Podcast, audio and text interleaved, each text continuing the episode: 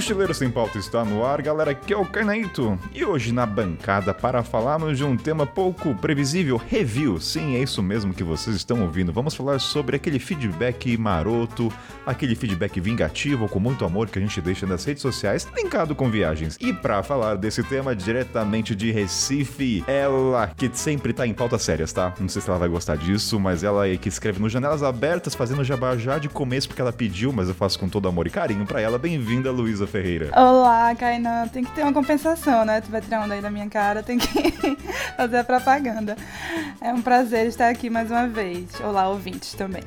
E ele diretamente de São Paulo, das terras da garoa, ele que é parceiro também de Podosfera, que conduz o programa do Viajar Pra Quê. Bem-vindo, Marcelo Castro. Fala aí, meu povo. Bom dia, boa tarde, boa noite. Vamos nessa aí mandar uns reviews e descer a lenha nessa galera. E ele que se encontra em coroa vermelha, é até um pouco bizarro pensar que vermelho está embutido na cidade, ele que já é dos primórdios desse podcast. Bem-vindo, meu querido Tomate. Maravilha estar de volta aqui. Obrigado, Kainan. Bom dia, boa tarde, boa noite para todo mundo. Estamos de volta, fazia tempo que não participava. Minha última pauta foi até uma pauta séria com a Luísa, de contar países. Gostaria de entrar nesse rol aí de, de países, de pessoas sérias que falam Tem que fazer um blog então, Tomate. É, o blog, o blog eu só não escrevo nele, mas ele tá lá em algum momento. Como é que seria, como é que seria o nome do seu blog? Vermelho pelo mundo? Um pontinho Não, é do o, campo, vermelho. é o campo de gelo. Eu tive um que era o Tô Matando pelo Mundo. Tô matando de tomate, né? Não de matar, né, cara? Por favor.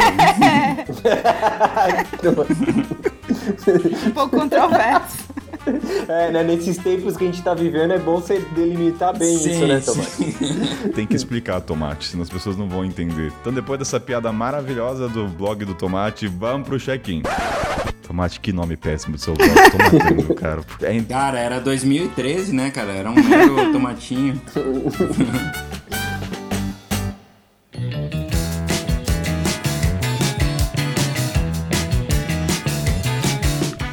Salve galera, como vocês estão? Tudo bem? Espero que todo mundo esteja tranquilo. Seguinte, como vocês viram, a história dos ouvintes não acabou, apenas não tem a periodicidade. Mas vocês podem ver a história que tá no e-mail na descrição, que uma hora ela sai, tá? Às vezes demora, ele não é regradinho de duas em duas, muita coisa na vida acontecendo, mas sai. Então pode enviar lá, beleza? E falando em histórias, o podcast junto com o Ricardo Martins, que você já conhece no Mochileiro Sem Pauta, na pauta do Sudão, da Etiópia e tantos outros, está colocando o seu livro Roda América venda pelo podcast. Pra quem não sabe, o livro narra sua trajetória e ele faz suas observações quando ele cruzou toda a América Latina de bike. Então, já tem até um episódio que ele fala lá, acho que é o sexto ou sétimo, pra quem nunca ouviu esse episódio. Vale a pena, é lá nos primórdios, qualidade um pouco baixa, mas vale a pena conhecer um pouco a carreira dele.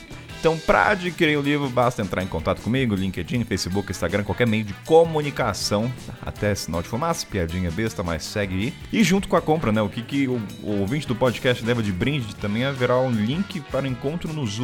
Deve acontecer lá para final de outubro ou começo de novembro. Então vai ser uma roda entre os leitores que adquiriram o livro junto com o Ricardo. Um papo leve. Então, se você for comprar, vou anotar o seu e-mail para você receber esse convite, fechado? E também não posso deixar de falar da nossa parceira Curto, que agora está junto com a gente. Então, se você ouvinte procura equipamento e vestuário que vão aguentar cada tranco na sua viagem, aquela calça que você vai arrastar a bunda no meio da sorte não vai rasgar, essa é a pedida. Então, curto é a pedida para você não ter esse problema, viu? E ouvinte do podcast tem 10% de desconto com o código MSP2021, que são as letras do podcast. E se você é assinante lá no Catarse, apoia o podcast, além dos encontros mensais que a gente tem no Zoom, o grupo ativo no Telegram, a Curto estará sorteando equipamentos todo mês. E o primeiro já foi sorteado, que foi uma segunda camada que teve essa friaca do cão aí que ajudou pra caramba. Então, entra no Catarse, vem ajudar a carregar a mochila pra fazer esse podcast mais longe. Valeu e bom episódio, gente.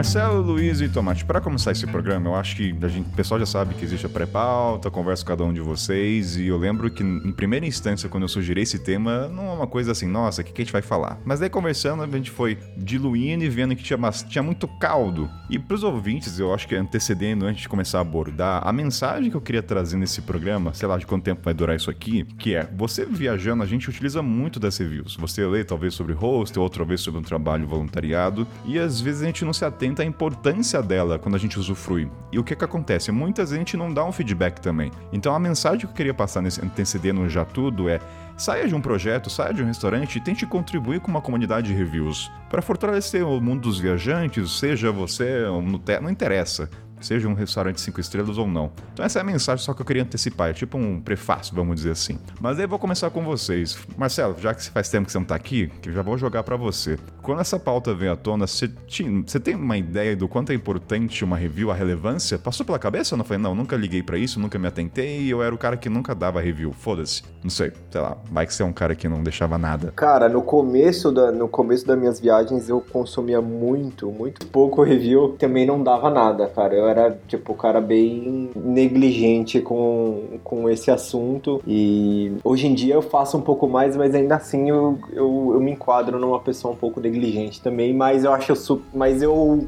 eu consumo mais reviews do que eu consumia antigamente, principalmente em viagens mais planejadas, assim. Então, eu sou um cara negligente que consome. Assumo o meu pecado. A gente tava até comentando, né, na pré-pauta, que nos primórdios das viagens o pessoal consumia muitos guias Lonely Planet da vida. E com o passar, assim, a internet mais difundida para todo mundo, assim, fica uma coisa mais pessoal, né? Cada um pode dar sua opinião, você consegue ver, assim, como é que foi um restaurante, como é que foi um hostel. Então, são várias categorias, né, que a gente vai discorrer no, no, no podcast aí, no, episódio. Ah, eu sempre fui a louca das reviews. Eu acho que é porque eu gosto muito de planejar a viagem. Então, eu fico, tipo, muito tempo procurando hospedagem, é, eu fico vendo, analisando direitinho. E eu tenho o maior orgulho de praticamente. É, coisa pode entrar nisso depois, né? Mas eu nunca. Acho que quase nunca tive vontade de deixar uma review negativa, porque eu nunca fico em lugares ruins. A não ser que não tenha sido eu que escolhi. e aí eu não tenho a opção de deixar review, porque não fui eu que fiz a reserva. Porque justamente eu, eu sou bem criteriosa na análise das reviews alheias. É, e tem um ponto, você falou que nunca ficou em um lugar ruim, mas uh, a gente vai adiantando alguns tópicos na pauta, mas a gente também acaba esquecendo que o, o poder de uma review ela, ela está tanto para o positivo como para o negativo e o poder destrutivo dela, né? Dependendo até de quem é a figura. Uma, a gente vai citar isso, mas vamos supor, ah, você é o Anderson Nunes e ele faz uma, um review negativo. O peso que isso tem para um estabelecimento?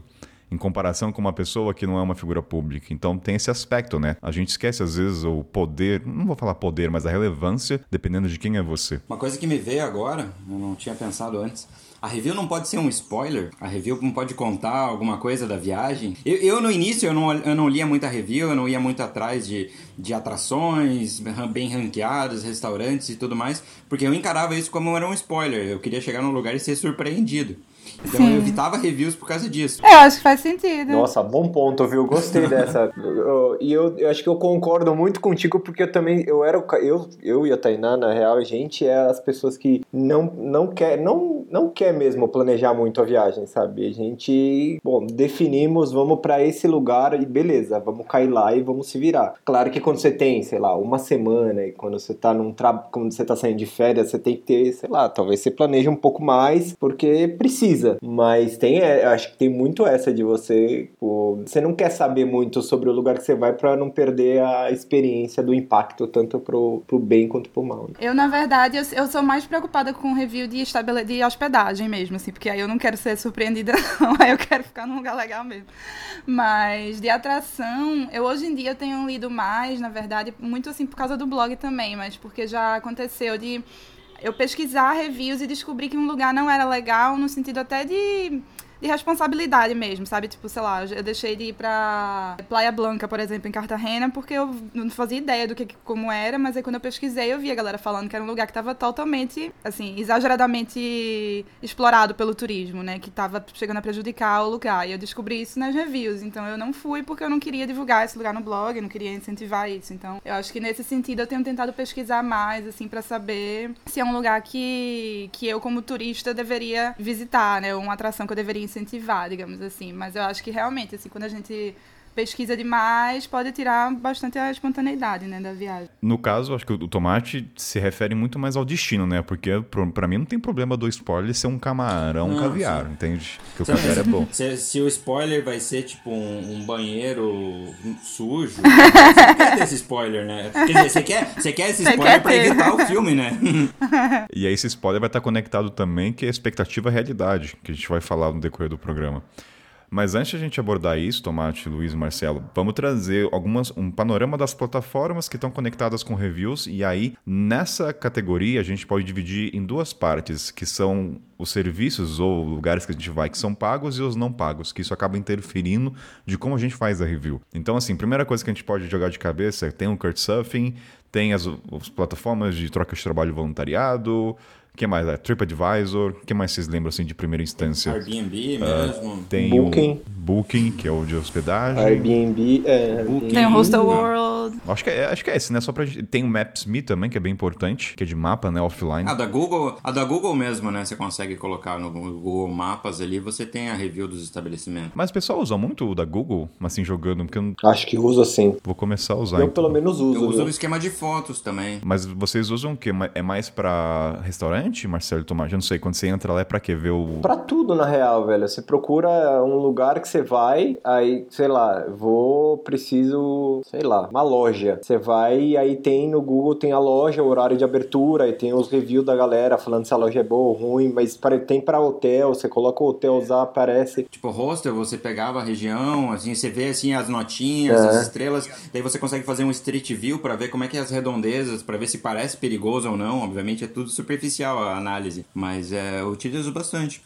Me fala, dá, dá a sensação que o Google, eu acho que ele atualiza mais rápido as informações, né? Eu tô pensando, já usei agora, lembrando de hostel. É uma é, coisa que, que sim. em vez de um hostel Word, o Google já colocou no banco de dados, tá ali já, mesmo que seja só a abertura. É, porque para eles é o buscador, né? Todo mundo tá lá na, no, no, no Google buscando a parada e aí, ao invés de, tipo, quando você busca hotel, não sei o que, você vai entrar no link de alguém, você já vê lá no, no próprio Google, aí você não sai de lá. É, eles monopolizando tudo, pra variar. E agora, assim, de, dentre esses aplicativos, vamos trazer um aqui que é que depende da comunidade, né? A, a gente vai falar dos pagos, que você paga por um serviço, seja Airbnb ou um hostel, mas, por exemplo, Couchsurfing e qual mais aqui que a gente. Acho que só o Couchsurfing, né? E o Maps.me, por exemplo. Vamos, querem trazer esse ponto? Aqui é off, tá, gente? Pode ser que a gente, a gente fale outra coisa, mas vocês querem falar do Couchsurfing bem brevemente? Cara, uma coisa que, que eu queria falar, assim, já aconteceu no, no começo, quando você não tem referências e ninguém sabe quem que é você no Couchsurfing, vai ser mais difícil você conseguir ser hospedado, né?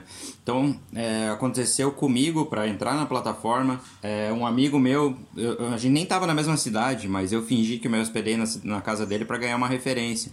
E eu já já fiz isso para muitas pessoas. É, eu falei assim, cara, aplica lá em casa, tipo, eu em Berlim, a pessoa na Índia, sei lá, alguma coisa assim. Só pra dizer que você ficou uns três dias lá e eu escrevo uma análise para você. Então já rolou essa troca. E aí fica a dúvida, né? É, review verdadeiro ou review falsa? Pois. Aí que, que linka com muita não, de qualquer coisa. forma é falsa, né? Porque a pessoa não ficou na minha casa. Mas eu não vou escrever. Se for uma pessoa assim que eu não acredite, que não vai, que vai ser uma, uma boa hóspede, eu não vou nem me dar o trabalho de escrever, mas eu já fiz algumas, sei lá, umas de 5 a 10 ali eu já fiz. Ou seja, ouvinte, se você viu uma review do tomate aí, se questione a review dele, da pessoa que você viu, tá? Cara, eu, eu no Couchsurfing aconteceu uma coisa bizarra. Primeiro que Couchsurfing, quando eu, eu e a Tainá usou lá em 2011, por aí, 2013, entre 2011 a gente, a gente usa, usava, não, a gente tentou usar, a gente conseguiu uma vez. Foi super difícil, porque pelo menos naquela época a galera não aceitava casal, sabe? Não, não falava eu mandava, mandava uma porrada de solicitação e, e as pessoas, tipo, negaram. E eu, a única pessoa que aceitou a gente em Berlim, que foi um casal que aceitou, foi muito massa, assim, a experiência foi legal, tá? Os caras, a gente ficou acho que quatro dias na casa deles e, e aí o cara curtia música brasileira, curtia umas coisas brasileiras tal, depois levou a gente para um mercado local da cidade, foi, foi legal pro caramba. E aí saímos, ó, pode deixar o review lá, deixa, deixou, aí ele deixou um review e a Tainá foi pedir para ser amiga do cidadão, né, no Couchsurfing, porque brasileiro é assim, né, você tá dois minutos, você já vira amigo no, no Facebook. E aí a Tainá pediu para ser amiga e ele falou, ah, é, foi muito legal legal conversar com você, mas não tem como eu aceitar a sua solicitação de amigo porque a gente não conviveu tempo suficiente para tal. Mas pode deixar que eu vou deixar. Pode ficar tranquilo que eu vou deixar uma, um review legal para você. E de fato, ele deixou um review legal, mas, ah, tipo, Alemanha. não somos amigos. Alemães sendo alemães, né? é. Cara, o, es, o, esforço da pessoa em só em clicar em recusar e não dar explicação, o cara foi lá e explicou porque. Eles são muito diretos, né? É. Uma coisa que eu pensei agora, eu tento sempre me desvencilhar da carona nesses últimos tempos, mas eu tenho que voltar pra carona. Não é bem uma review, é mais como se fosse uma wiki, assim, do Wikipedia, por exemplo, mas é o Hit Wiki. Mas é a mesma coisa, assim, a pessoa, ah, eu quero ir de Porto Seguro para Salvador, hipotético, não sei se existe isso. Então alguém foi lá e já escreveu aonde em Porto Seguro ele foi, qual posto de gasolina. É, a pessoa às vezes atualiza, ah, o posto de gasolina não existe mais. Então é uma plataforma que necessita das análises das pessoas. Nossa, sério, mano? Sim. Que tem essa parada, Hit, Hitwiki.org. Nossa, velho. É mó legal, cara. Que animal. É legal, me ajudou bastante isso. A Tainá vai infartar, mas... E aí vai na linha do que Kainan falou, né? Do do Maps.me, do iOverlander e tal, que são, na verdade, são plataformas, assim, né, são praticamente fóruns, né, assim, as pessoas não estão avaliando um serviço mais do que elas estão, tipo, dando dicas umas para as outras, né, assim. Cara, é, essa, esses aplicativos meio que dependem da Sim. comunidade, senão não se atualizam, né, e tem até a coisa que a gente fala, né, o prazo de validade de uma review, que a gente vai abordar depois, mas tem disso, então no, o Couchsurfing é praticamente, depende, não depende, mas as reviews, né, se você não tem Aí tem a questão da estratégia. Eu também já fiz review para os amigos, tá? E parte moral aqui vai embora. Mas tem esse aspecto. Por exemplo, o iOverland, ele é bem da comunidade porque você cria um perfil, você ganha status e aí você vai deixando marcações. Ah, passei numa cidade interior, tem uma ruazinha. Então depende. E lá a galera é muito engajada e eu não sei se em outras é tanta quanto. Tipo, eu não sei se em troca de trabalho voluntariado é assim, mesmo que você seja obrigado a fazer isso, muitas vezes. É louco como a galera se ajuda, né, nessa parada, né? É, é, é um, é um negócio surreal. É, eu acho que, assim, Marcelo, eu acho que os dois únicos aplicativos, ao meu ver, que a galera é muito engajada é o Maps.me e o Overlands. Minha opinião, eu não sei se tem outra tão engajada quanto. Eu não sei se tem outros aplicativos que vocês usam, vocês sentem que a galera. Tipo, gratuito, né? Você não, você não ganha absolutamente nada de ninguém para fazer o que você tá fazendo, mas você faz porque de alguma forma você quer ajudar uma outra pessoa que vai estar tá lá passando pela mesma coisa que você passou. É, é, isso, assim, que eu acho que eles são aplicativos para situações que você não encontra muita informação em outros lugares, né? Então, assim, aquilo foi tão importante para você conseguir a informação que você fica mais motivado para passar para frente, né? Eu acho que quando é, sei lá, um Sim. hotel que, tipo, já tem um monte de review, já tem informações sobre ele no Google, às vezes as pessoas pensam, ah, minha avaliação não vai fazer tanta diferença assim, né? Write what? Review. Good reviews? We had four good reviews. Just write anything. Agora, uma coisa que a gente falou nas pautas anteriores, que o que que tá mudando no cenário das reviews, na questão até da pandemia, que a gente falou assim, ah, vamos trazer situações hipotéticas, né? Porque cada um de nós, dependendo do estilo de viagem, alguma característica ou atributo pesa mais. Então, para o Kainan, talvez o Wi-Fi tenha mais relevância do que o café da manhã sem, sem suco de laranja. Ou talvez para o cara uma latrina é mais importante. Né, no caso da pandemia, a gente abordou bem. Devido à situação, se você vai no estabelecimento, vamos supor, estamos no rosto e o rosto não tem álcool gel na portaria, isso é um indicador que a parte higiênica do espaço está defasada. Então, até a gente pode trazer esse aspecto, né? O quanto a situação da pandemia e o aspecto da higiene vai interferir nas reviews hoje em dia. Porque se eu, Carnão, coloco lá o rosto, lá em Recife que a Luísa é dona, não tem álcool gel. Eu já vi uma análise de falando assim, ah, nem os donos do estabelecimento utilizam máscara. Sim. Tipo, eu não iria num estabelecimento assim. Eu já vi isso numa review. Então isso aí já acaba assim, fala, pô, os caras não estão ligando meio pro coletivo, né, cara? Tipo, por que, que eu vou, vou dar o meu dinheiro para eles? É um indicador de várias coisas também da posição política, dependendo isso pode pesar para você. Tem esse aspecto, né? Às vezes tudo bem, tem gente que é imparcial em relação a isso, mas pro tomate, hum. pelo próprio nome vermelho, talvez ele não seja muito. talvez ele não queira puxar o assunto com o recepcionista. Não, não. É, é uma questão realmente, é isso, né? Segurança, né? Sanitária, assim, acho inclusive super importante, assim, todas as vezes que eu não, não, não viajei praticamente nada desde o início da pandemia, mas eu fiz alguns posts no blog sobre hotéis que eu tinha ficado antes. E aí eu entrei nos sites para ver justamente as avaliações mais recentes, né? E aí nos posts eu fiquei observando isso, assim, se o pessoal tava comentando que, ah, é, tem distanciamento, café da manhã é servido com essa preocupação, né? Enfim, se os hóspedes falavam que existia essa, esse cuidado, porque realmente, né, se não tem um, um mínimo de preocupação, eu não me hospedaria de jeito nenhum. Tá? Vocês têm a sensação que hoje em dia as pessoas que estão viajando estão mais atentas às, às reviews? Estou jogando a análise aqui sem, sem vazamento numérico. Vocês têm isso? Ah, acho que talvez por, por, essa, por essa situação que a gente vive esteja um pouco mais né? Mas não sei até que ponto isso é super preponderante, assim. Dependendo, dependendo também muito da pessoa que viaja, né? Nesse momento, não sei te dizer. E Eu falo até porque, como a maioria das pessoas hoje em dia estão trabalhando remotamente, o peso da internet tem um valor também, que mudou. Antigamente era só um WhatsApp da família, mas agora o trabalho. Então agora a internet, tanto que você vê que os rostos, os estabelecimentos estão investindo numa internet. Sim, antes era uma internet, ah, tem internet aí. Se é ruim, se vira. Hoje em dia você vê que as pessoas estão pondo uma, uma verba muito maior para qualidade de internet. Devido à pa- à pandemia, isso afetou, né? O home office. Então as pessoas estão se atentando mais ali na categoria de internet de 0 a 5, 5 ou 4, 3. Já não dá para fazer uma chamada via Zoom pro meu trabalho. Então tem isso, né? A review nesse aspecto mudou também na questão da internet. Ah, estamos trazendo reflexão, tá? Isso aqui é né, falando a galera É, aqui, mas mas, é. não é, é só ref- Eu acho que faz sentido. Reflexões. As necessidades dos, do- dos consumidores vão mudando, né? Assim, é, o que as pessoas consideram mais importante em- como um geral, assim, acho que vai mudando. E aí isso vai se refletir, né? E aí tem as necessidades específicas, né? Como você falou, de ah, você, para você a internet sempre foi muito importante, né? Para outra pessoa talvez não. Uma coisa que eu olhava muito também, eu olhava a internet quando eu via, tava viajando, trabalhando, claro. Mas também uma coisa que eu tentava sacar muitas vezes, ou pelas fotos, ou pela descrição do estabelecimento, mas muito pelas reviews também, era quando eu ia ficar em albergue, se era um party hostel ou não, porque eu preferia que não fosse. Então, assim, se a galera falava muito de, ah, as festas, a farra e tal, eu, muitas vezes eu já evitava. Ah, isso é importante. Isso também mudou por causa da pandemia, né? Porque agora Sim. um party hostel você vê já lá, daí te fala, puta, o lugar. Se você quiser ir pra um party. Você é louco, É. foge daí, não tem né? como, né? E tem um ponto também que você falou do Party Hostel, que assim, a gente tá, aí eu linko com as reviews de fotos. Porque quando eu tava no continente, se eu via nas fotos um bar, eu já não ia. Porque eu sabia que era indicador de puta barulho. Que teve alguns hostels que. não- Então, assim, um ponto é: fotos. As fotos são consideradas reviews. E aí a gente vai trazer o supra-sumo que até o Tomate na pré-pauta trouxe, que é a foto do menu. Obrigado às pessoas que tiram foto do menu, tá? Cara, a foto do menu é a melhor coisa da história, velho. Você É tem muito bom. noção do, do que você vai encontrar. Esse é o melhor spoiler que você pode ter, velho. Cara, tá aí uma coisa pra motivar, a galera, fomentar a galera a fazer. Façam isso porque isso ajuda. E eu não tinha me. to- Quando a gente tava elaborando a pauta, não tinha me tocado.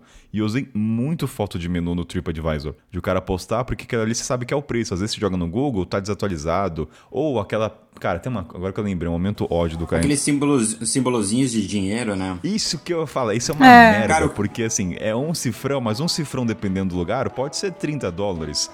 Então Cara, você não tem se parâmetro. for um cifrão Então, na, na Suíça, na Suécia, na Noruega, porra, deve ser caro pra caramba, cara. Então, tem, a- tem essa review da questão da- das cifras e o menu. Então, você, ouvinte, cara, tira a foto do menu, que isso ajuda muito a saber a noção real do preço das coisas.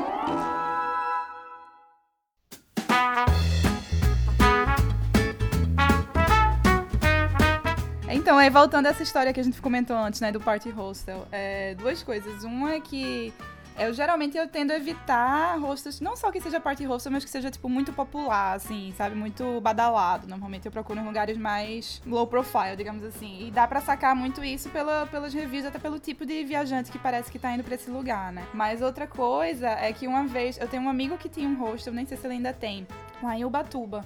E uma vez ele tava puto porque uma pessoa deixou uma review reclamando que era um party hostel, assim, que tinha muita festa, que tinha muito barulho e tal.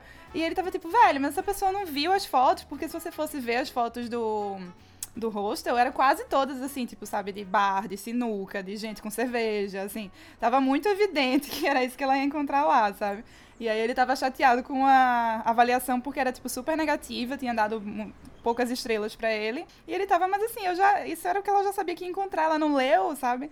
E aí tem isso também, né? Às vezes a pessoa, tipo, vai totalmente sem prestar atenção pra onde ela tá indo e reclama de uma coisa que, na verdade, é uma característica do estabelecimento, né? E aí, e aí tem dois pontos. A primeira é que se é uma review negativa, assim, de duas estrelas e o cara tem milhares de cinco, o cara vai pra aquela de duas. Eu iria pra de duas estrelas pra ver o que aconteceu. E aí, a virada de jogo é saber, assim, o que o seu amigo respondeu, que daí envolve a resposta do host, que eu acho muito divertida. Sim. Pra saber se o cara concorda, se ele fala, ah, você não viu as fotos, tá lá, party hostel no site site. Mas você sabe se ele respondeu o cara ou ele guardou remorso? eu acho que ele respondeu, eu acho que ele respondeu educadamente, mas é, isso é uma coisa que pesa muito para mim também. Assim, eu, eu vou direto nas negativas e se tem. Eu já deixei de ficar num lugar que tinha uma avaliação negativa que eu nem achei que era relevante, assim, tipo, pela avaliação em si eu não teria deixado de ficar, mas a resposta do proprietário foi tão escrota que eu, tipo, desisti de ficar lá. Inclusive eu fiquei puta. Write what? Review. Good reviews? We had four good reviews. Just write anything. Seguinte, Marcelo alimentou o gatinho, tá tudo alimentado. Daqui a pouco vamos ver se ele vai dar o ar da graça nesse programa, mas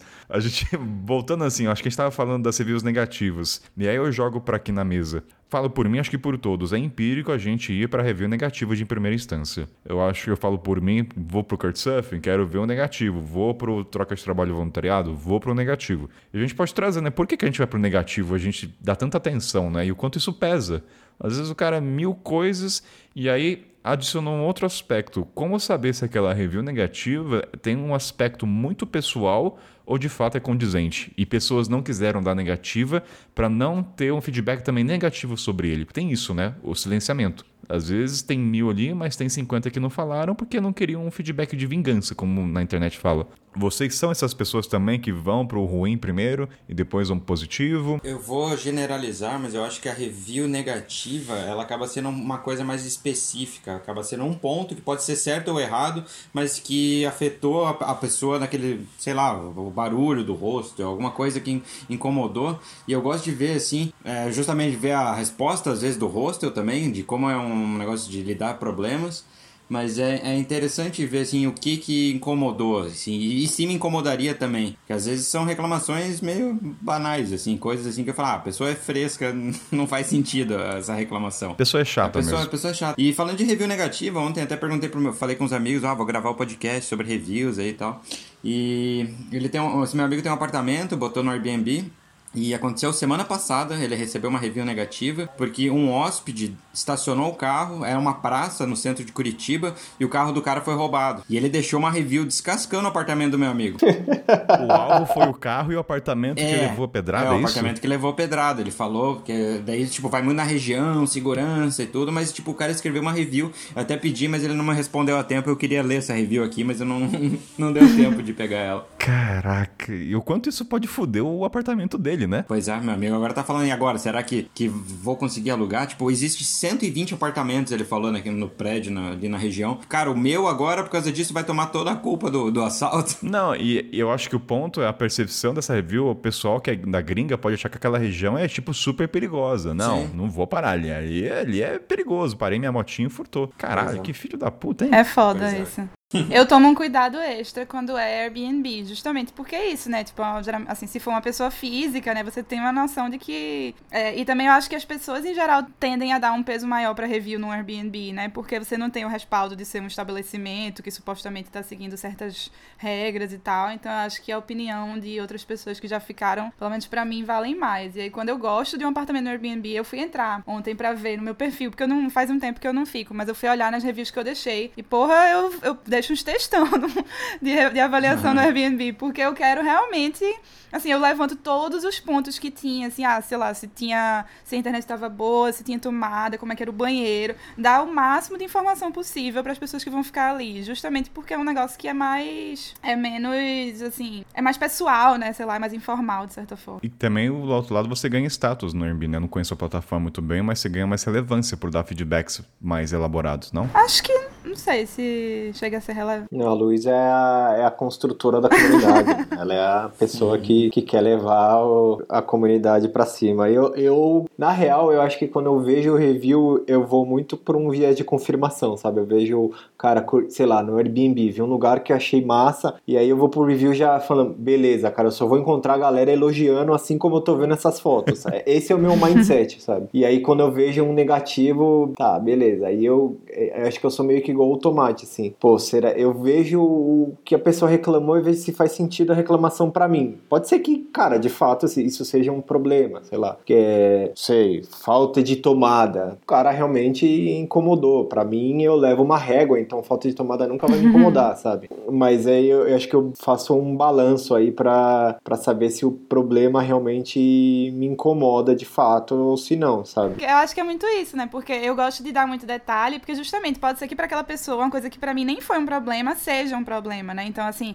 ah, às vezes eu digo, tipo, Sim. ah, não tinha, sei lá, não, não, é exatamente esse caso, mas digamos que não tinha água quente no chuveiro. Pra mim não fez diferença porque aqui não fazia frio, mas pode ser que você goste de água quente, né? Tipo assim, é, tem coisas que eu, que eu observo que não me incomodam, mas que eu gosto de falar. Ou às vezes uma coisa que eu não usufruí, tipo, ah, a pessoa deixou shampoo, condicionador, enfim, né? Deixou comidinhas, alguma coisa fofa, assim. Eu dizer, ah, eu nem usei, tipo, pra mim não fez diferença, mas eu acho legal falar porque pode ser que a pessoa que vai ficar depois de mim ache isso incrível e seja o que vai fazer ela decidir ficar no lugar. Eu acho que isso tem um ponto a gente saber olhar a review e saber distinguir do lado pessoal e do serviço. Então, por exemplo, teve, eu lembro de uma galera, reviews de alguns hostels na África, que reclamava que não tinha latrina, não tinha privada. Ah, sei lá, né? Pra mim é totalmente irrelevante. Então, ah, isso é pessoal ou não? Eu acho que é. Aí traz um pouco de nós nesse aspecto, né? Como a gente percebe as reviews. Sabe? Então, uma coisa é na Índia o cara reclamar do curry, que tem umas reviews que a gente vai ler. Pô, reclamar de curry na Índia, gente. Não faz sentido, né? Exato. Que tem coisa que eu acho que a gente vê que é de alguém que não tá acostumado com aquela, aquela cultura, na verdade, né? Assim, viajar naquele lugar, sei lá, tipo, é isso, assim. Na Índia, boa parte dos lugares que eu ficava não tinha papel higiênico no banheiro. É, na Europa, muitas vezes tem aquele chuveiro que você não tem onde pendurar, né? Que é tipo, você tem que ficar segurando enquanto você toma banho. Então, uma pessoa que nunca. Nossa, isso, é, isso, isso pesa pra mim, viu? É um saco.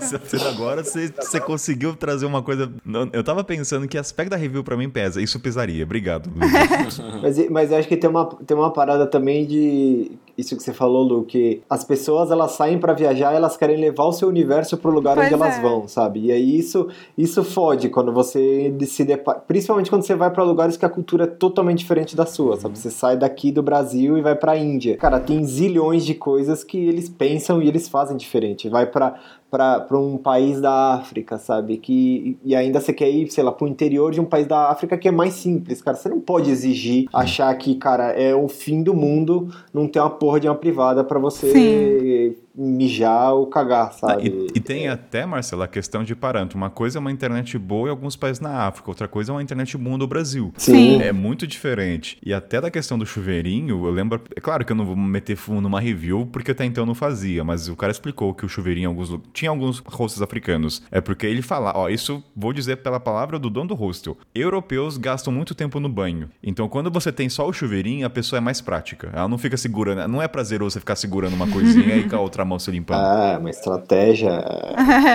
E aí tem um outro ponto que me faz assim, se eu, Kainan, fosse ver uma review hoje, se eu ficasse em hostel, o que me teria um peso é falar assim, alguém escrevesse, Kainan, o banheiro fica dentro dos quartos. Hum, isso pesa pra mim. Um banheiro dentro do quarto dos hostels, isso tem uma relevância pro Kainan. Agora, tô revelando aqui meus, minha- meu lado... Eu, eu lembro uma vez eu encontrei um hostel, acho que foi na Bélgica. Tipo, ele era meio party hostel, mas era bem localizado e o preço tava bom. Mas daí tinha uma, uma review falando que os para chegar nos chuveiros você tinha que cruzar pelo bar. Era separado dos quartos. Daí eu falei, puta, cara, já essa cena não ficou legal na minha cabeça, cara. Essa cena não tava muito interessante. É louco, velho. Daí desisti. Ah, eu fiquei num hostel na Índia que os chuveiros eram ao ar livre, e era bem frio, e aí você, tipo, era como se fossem uns containers, assim. E aí você tinha que sair num frio do caralho, passando pelo bar, pelo restaurante, pra, pra ir chegar no banheiro. Realmente não era agradável, não. Mas aí é eu isso, eu comentei, mas eu falei, ah, versus assim realidade. ficaria. Pagou quanto, Luísa, nesse hostel? Então, nem era muito barato não, viu? Mas é, é isso, não era dos mais baratos não. Mas eu falei, eu falei na avaliação, tipo, ó, o banheiro é assim. Mesmo assim, eu ficaria de novo. A pessoa vai saber, vai decidir, né? Se ela quer ficar, se ela tá afim de desfilar pelo frio no, no bar, indo no banheiro e voltando ou não.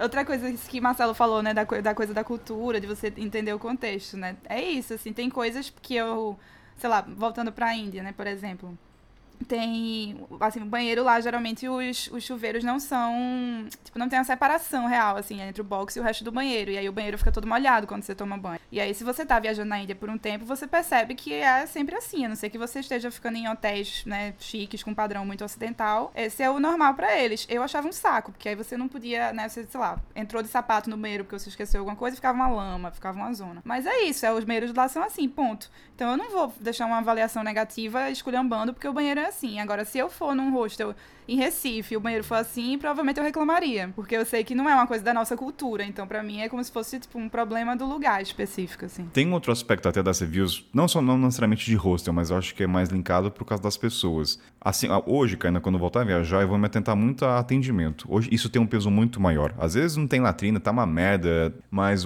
eu já eu lembro que alguma, fui ver algumas reviews de alguns hostels que eu fiquei e eu vi lá que as pessoas escreveram atendente muito, porque geralmente em alguns hostels no continente africano, o cara trabalha lá há muito tempo, sei lá, cinco anos, não tem uma rotação muito rápida. Então ele é meio que a- o pai de todo mundo. E eu lembro que as reviews muitas vezes é, pô, o gerente fulano, Abdullah, é sensacional. E o quanto isso pesa, cara. Às vezes você tá, não tem toalha, mas o atendimento é maravilhoso. Então, hoje em dia, assim, se eu for fazer minhas reviews, eu vou me atentar nesse aspecto humano do atendimento. Até tem uma história engraçada, quando eu tava com o Marcão em Dakar, foi engraçado, porque tá conectado com atendimento. Lá não tinha muito rosto na época, tinha dois só, na capital do Senegal. E a gente foi lá, ficou num, que era um preço mais acessível, era um rosto de uma. Não sei se era. Deve ser, deve ser alemã, tá? Trazendo estereótipo aqui, tá, Tomate?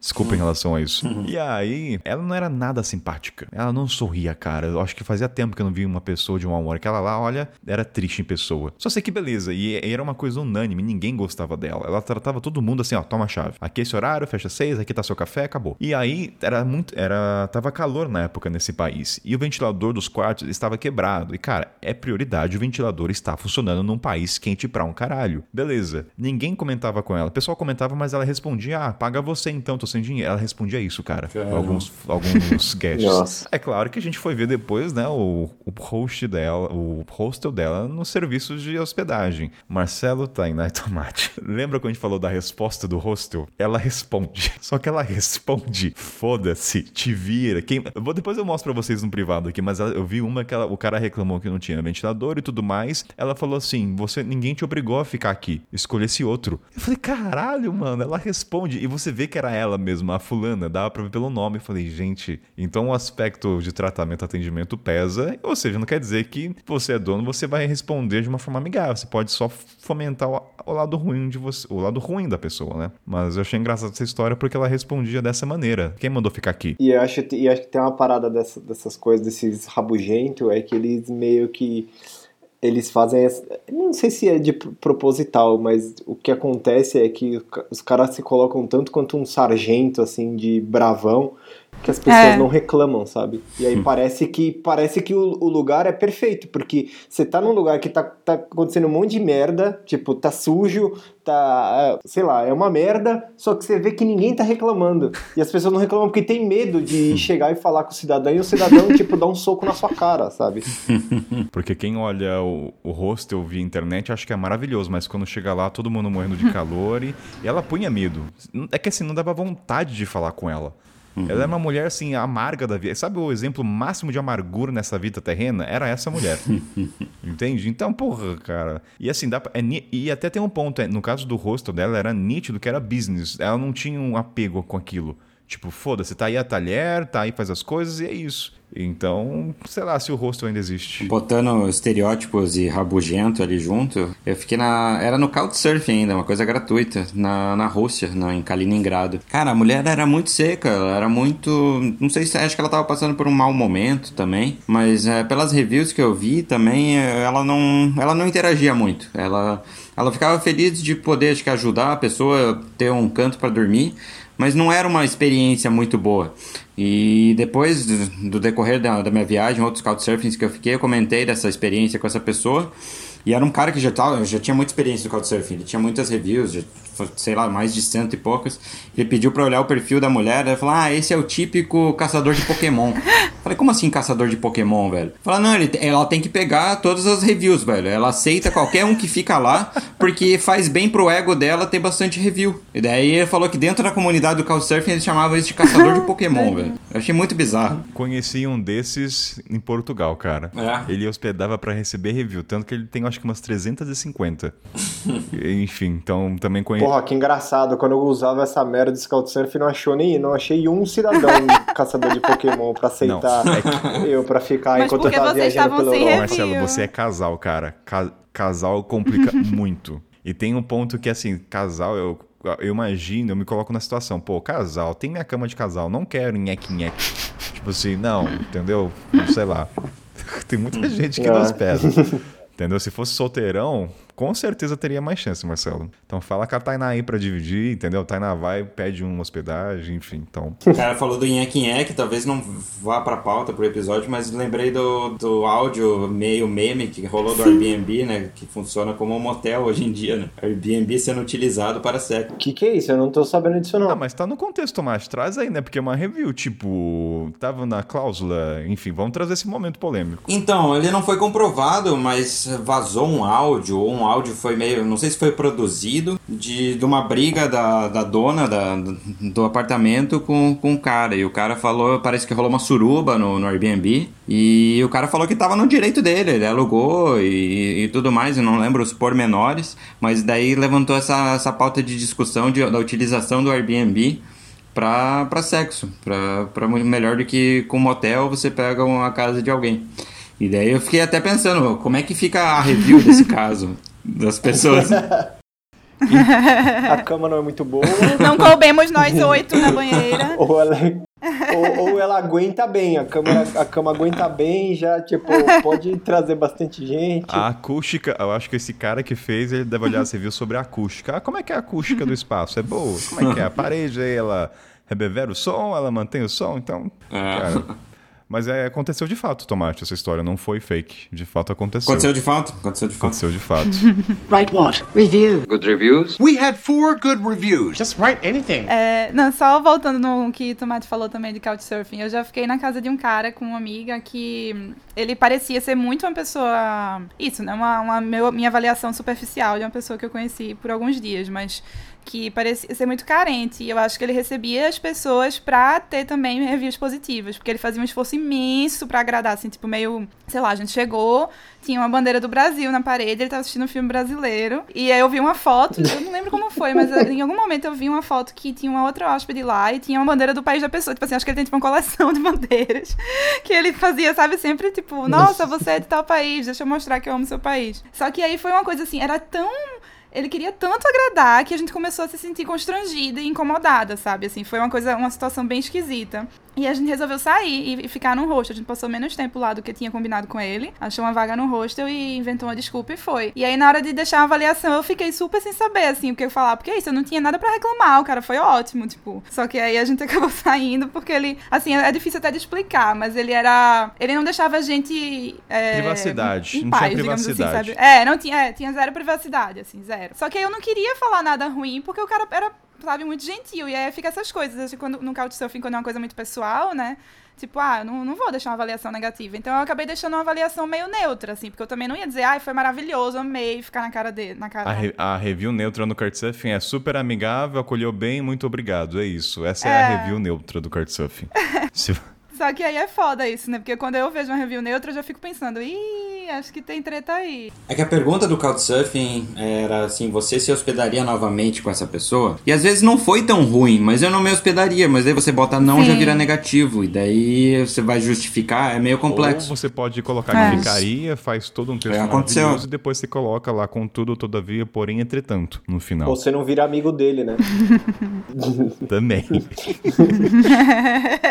Aliás, serve até de orientação quem for usar Couchsurfing ou outras plataformas que tem esse feedback. Sempre, se o texto, se, o- se a referência for muito longa, se atente aos últimos parágrafos, onde a pessoa mete o fumo, onde mete a crítica. Ela não começa metendo a crítica. Kainan, analista de comentário de, de review. Não, mas eu fazia isso, cara. No Couchsurfing, eu- é claro que eu via a negativa, mas das positivas, pega as 10 e passa o olhinho rapidinho no final, que é onde a pessoa, assim, ela tá mais confortável, porque ela falou tão bem já das coisas que ela gostou, mas agora eu vou falar a parte que não gostei, entendeu? Isso, e, e procede, Ah. cara. Isso aí é, é uma análise de review. Eu faço isso. Eu posso dizer que eu Aí, faço isso. E a, a Luísa é mulher, então ela vê se o cara só tem review de mulheres. Tem isso, tem um balanceamento aí, entende? São, é, são pequenas coisinhas que fazem toda a diferença. É isso. Então se atente às reviews. Agora, Marcelo, puxando um pra você, você ia pro, pro México, né? se não fosse a pandemia, é. né? Que tristeza. Desculpa trazer esse momento, música triste pro Nossa, Marcelo. É, ele chega, ficou triste. Titanic afundando.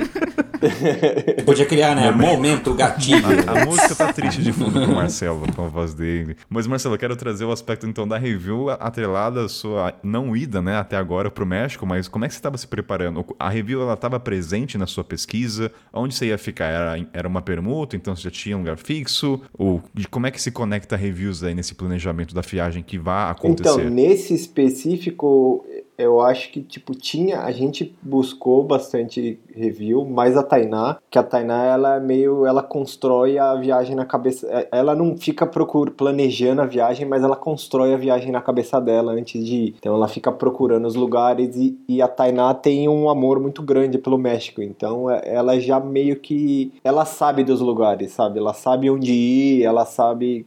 Ela, cara, ela é maluca pelo México. Então, tipo, tinha. Já tinha uma, uma certa facilidade dos lugares onde, onde a gente tinha que ir ou onde a gente queria ir, mas a gente chegou a ver alguns reviews de, de lugares novos, assim, mas vou ser bem sincero que nesse caso específico, por conta da Tainá ter esse amor pelo México e, e saber muito, ela, é- é, tipo, a gente não tá fazendo nada, ela tá em algum site mexicano vendo alguma coisa, então ela sabe muito da cultura, ela sabe muitos lugares, então ela, tipo, ela já tem alguma, alguma experiência nesse, nesse território aí, então e as hospedagens, as, as hospedagens que a gente viu, a gente, a gente ia fazer umas permutas, a gente ia fazer um trabalho que era. Ah, cara, eu esqueci onde é, o lugar onde era.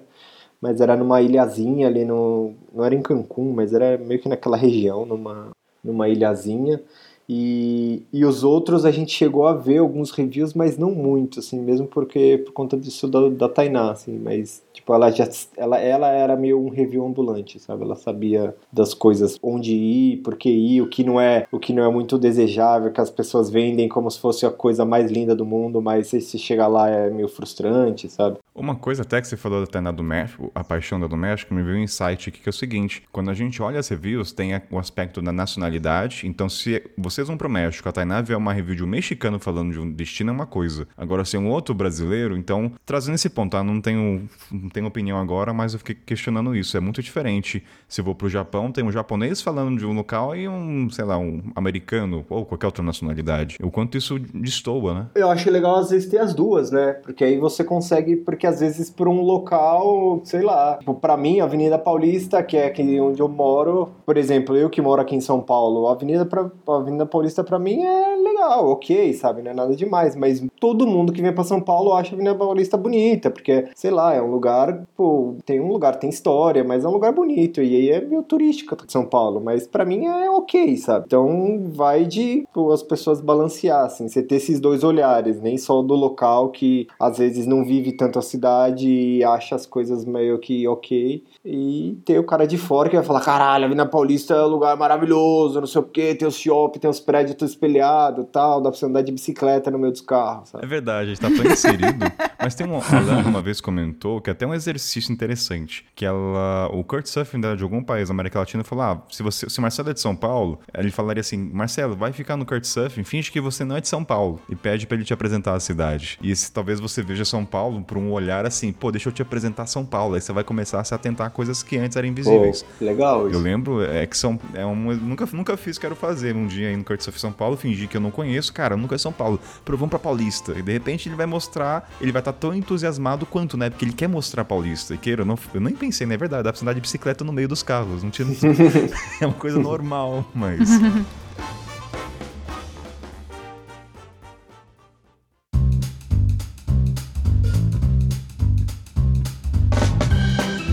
coisas que você não encontra em review também. Tem coisas que os locais acabam não, não colocando. Então, quando uma experiência muito é, regional, muito assim, uma coisa que não vai muito turista estrangeiro, é uma coisa assim muito fechada, né? Então, às vezes é bom buscar, perguntar pra pessoa só, não ir só nas reviews ali, na- nas coisas e tentar fugir dessa. Porque, tipo, se fosse pra São Paulo, bom, eu não pisei, eu pisei na Paulista a primeira vez dois anos atrás na minha vida. Então, seria interessante. Mas é chegar, legal chegar num lugar e falar assim, cara, me apresente o que não está nos reviews. Me apresente o que não Difícil, existe. não? Ah, será, cara? De repente, da sua cidade, acho que não é tanto. É assim. difícil, é É difícil. um, bom, é um bom questionamento, mas assim, de primeira instância na minha cabeça, eu acho difícil você apresentar lugares que não. Porque ah, muita gente tem esse pensamento, ah, me apresenta lugares que não estão, e aí acaba criando um, um ponto. Ah, mas é que eu acho que não necessariamente, tipo, não está, assim, mas é um, um lugar que, por exemplo, em São Paulo, você sair da Zona Sul, sabe? Porque todo mundo vem pra São Paulo e, tipo, é meio que aqui centro, Zona Sul paulista ali, tipo, beleza, sabe? Me, le- me leva pra um lugar que não seja o beco é, do Batman. tipo, é é, Zona Sul e Vila Madalena, sabe? É meio que esse o, o, o trajeto tradicional de São Paulo. Você ir pra um lugar ah, na Zona Oeste, na Zona Leste, Zona Norte, sabe? E tem, né? Pelo menos São Paulo tem coisa pra cacete, né? Eu acho que em qualquer lugar sempre vai ter. Por exemplo, eu moro, no, tem uma cafeteria e bistrô exatamente na frente da minha casa, que é maravilhosa aqui em Sim. Recife, que quem vem de fora com certeza não conhece. E, e é isso, né? Tipo, essas pequenas coisas assim. Pode ser até beleza, se você botar o nome do restaurante no Google, vai aparecer review, mas talvez você não chegue nele numa lista de tipo 10 restaurantes pra comer em Recife, por Hum. exemplo, né? O tomate, quando a ge- a gente tá falando até de expectativa e realidade, e eu linko até com a Avenida Paulista. Porque, por exemplo, São Paulo, vai. Quem é do interior do Brasil, que não mora em cidade com prédios, eu já levei pessoas de São Paulo que eram do interior. A reação é, é sensacional. Até você fica animado, feliz pela reação da pessoa ver os prédios. E aí eu lembrei também a primeira vez que eu fui pra avenida. Primeiro é o tamanho das calçadas, que é gigante. E os prédios. Então, se você é de uma cidade, Porto Alegre, capital, Balneário do Camboriú, você pra Paulista, talvez, ah, é prédio de novo também. Não tem mais diferença. Então, é isso, da expectativa. E aí, eu não sei se a gente quer falar da Paulista ainda, mas eu queria jogar pro Tomate, uma coisa que aconteceu no grupo que a gente tava conversando, sobre a Índia, né? Um comentário de um cara falou numa praia, a percepção dele, a expectativa e a realidade é outra. Acho que dá pra linkar com isso. O que, que você acha, Tomate?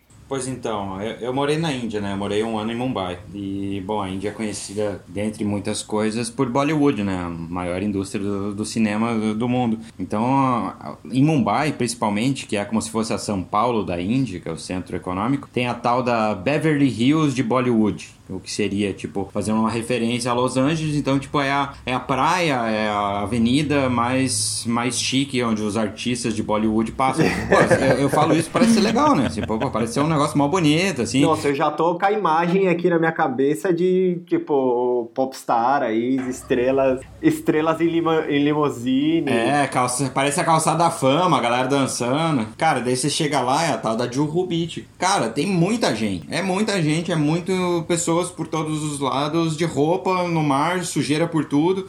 Daí eu olho aquilo, cara, eu falei, não, cara, não, se eu encostar, se eu entrar na, na água, vai cair meu pé, eu não vou fazer isso, sabe? e é muito engraçado que lá pra eles, porra, era, era um respiro e não sei o quê. E daí a review até que a gente viu era de uma outra praia e o cara falou assim: ah, é, Juhu Beach, por sinal, era uma coisa muito boa. Então a expectativa do cara, não sei qual que foi, se seria uma praia ali, era uma coisa muito bizarra, né, cara? Nessa questão de, de expectativa e realidade, eu penso também, é, por exemplo, num hotel, vamos comparar um hotel 4, 4 5 estrelas com um hostel. Às vezes a análise dele em estrelinhas vai ser 4 estrelas e meia, tanto o hostel quanto o hotel 4, 5 estrelas. Só que qual é a expectativa que você tem pra cada um deles? Tipo, 4,5 do hostel é a mesma coisa que o 4,5 do, do hotel. Então é, é muito, é muito diferente, porque o hotel está pagando caro. É Às vezes o outro, o paga, hostel né? é o custo-benefício. É. Com certeza. É, e tem isso, tem gente que eu vejo que, tipo, às vezes a pessoa parece que nunca ficou num hostel antes, né? Que reclama de coisas que são coisas de hostel, né? Assim, sei lá, uma pessoa reclamando, ah, porque me deram um lençol pra eu mesmo forrar minha cama, que absurdo. É, tipo assim, Ou que de repente entrou alguém no meio da noite pra dormir e me acordou, né, mano? eu acho que eu já vi uma review de reclamando que tinha gente fazendo sexo no quarto. Não, não, Pô, eu, cara, eu concordo. Não, Como é que você não, vai aí você controlar? não sabe da história. Não, o cara tem que ser. Se você quer. já- a gente já falou isso mil vezes, eu não vou. A última vez que eu falo é que nem signo. Faça profissionalmente, entendeu? tem que ser profissional. Seja um MacGyver, não faz barulho. Que eu vou reclamar, cara. Porque não. Mas o problema não é culpa do é hostel, culpa né? do Eu acho que é. é... Mas você vai reclamar Não, pro hostel? Não, não, mas O pera aí, problema tem não é culpa do hostel. tá linkado com o que, que a gente tava falando lá no começo. Tem o party hostel então eu- obviamente eu sei que a chance é maior. Mas por isso que eu busco hostels onde eu sei que a característica é o descanso. Aí eu fico. Pô, mas o sexo pode ser um descanso, cara, Ah, também. pode velho. acontecer o sexo do mesmo jeito. No... Enfim, né? Eu sou o cara que vou reclamar se você fizer barulho. Então faça profissionalmente, entendeu? Não, não, não falando, não faça. Seja bom só. Silencioso. Mas é, ó, por exemplo, uma coisa é tipo, ah, beleza, não tem como o hostel con- controlar, né? essa- enfim, evitar você passar Hum. por isso.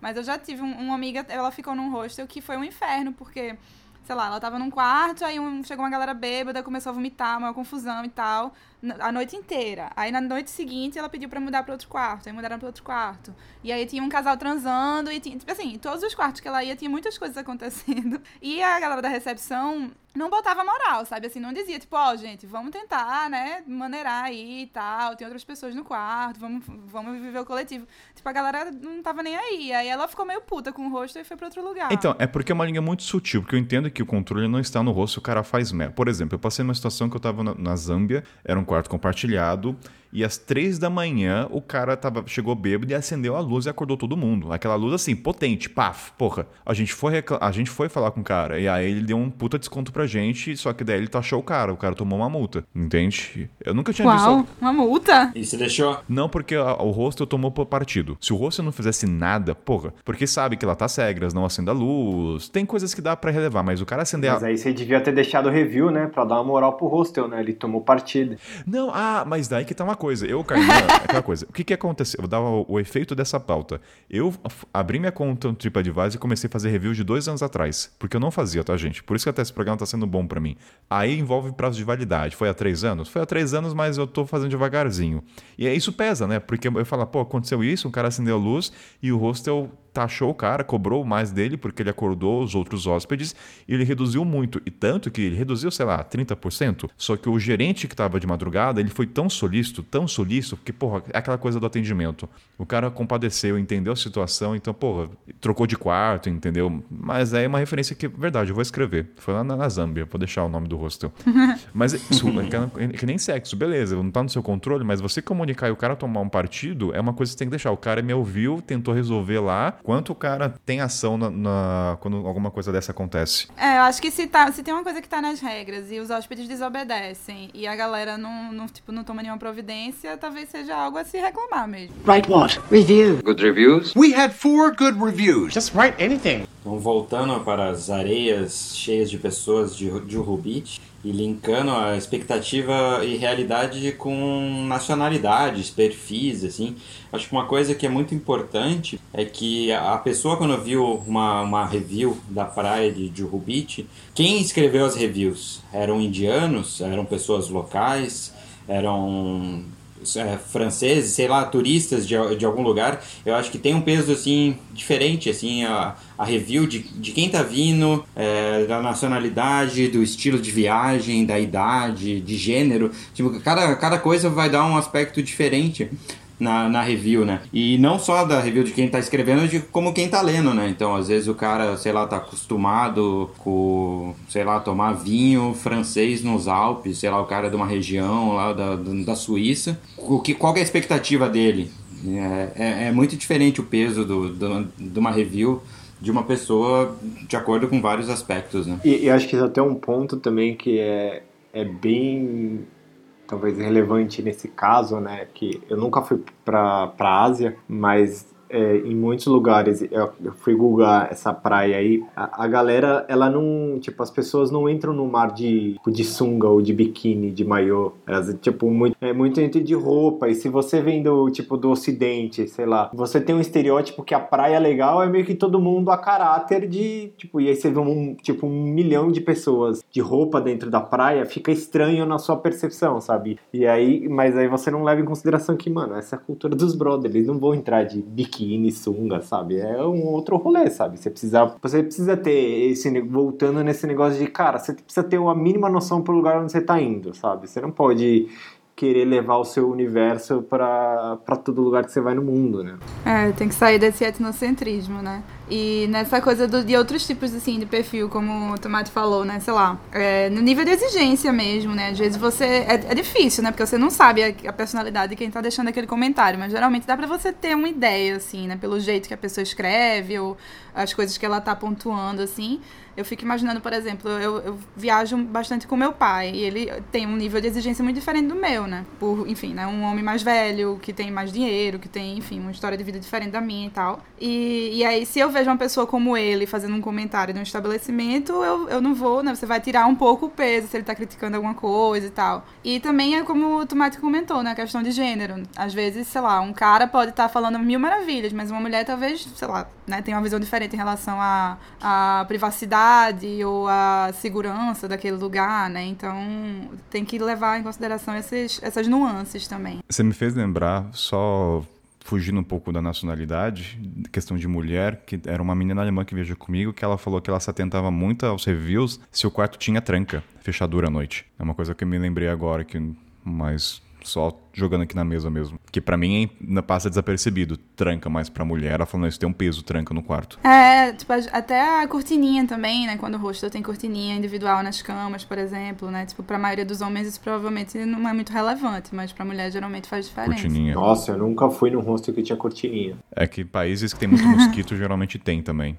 Ah, o mosquiteiro, né, junto. É, tem, é, tem mosquiteiro. Tem uns que tem a cortininha só pela privacidade mesmo. Tem uns que tem cortininha e tem mosquiteiro. Na Colômbia foi onde tinha os melhores rostos que eu já fiquei. Tinha tudo. Tinha. E aí era isso, assim, quando eu ia fazer a avaliação, era tipo quase que um checklist, assim, das coisas do hostel perfeito, né? Que aí tem é, luz individual, tomada individual, ventilador individual, mosquiteiro, cortininha, lugar para você pendurar suas coisas, uma, uma prateleirinha. Tipo assim, você tem basicamente uma casinha dentro da, da sua cama do, do hostel. São poucos, Luísa, são muito poucos. Mas na Colômbia não são, então é isso. Tipo, você também tem isso. Assim, se quando eu tava viajando lá há um tempo, eu sabia que isso era relativamente fácil de oh. achar lá.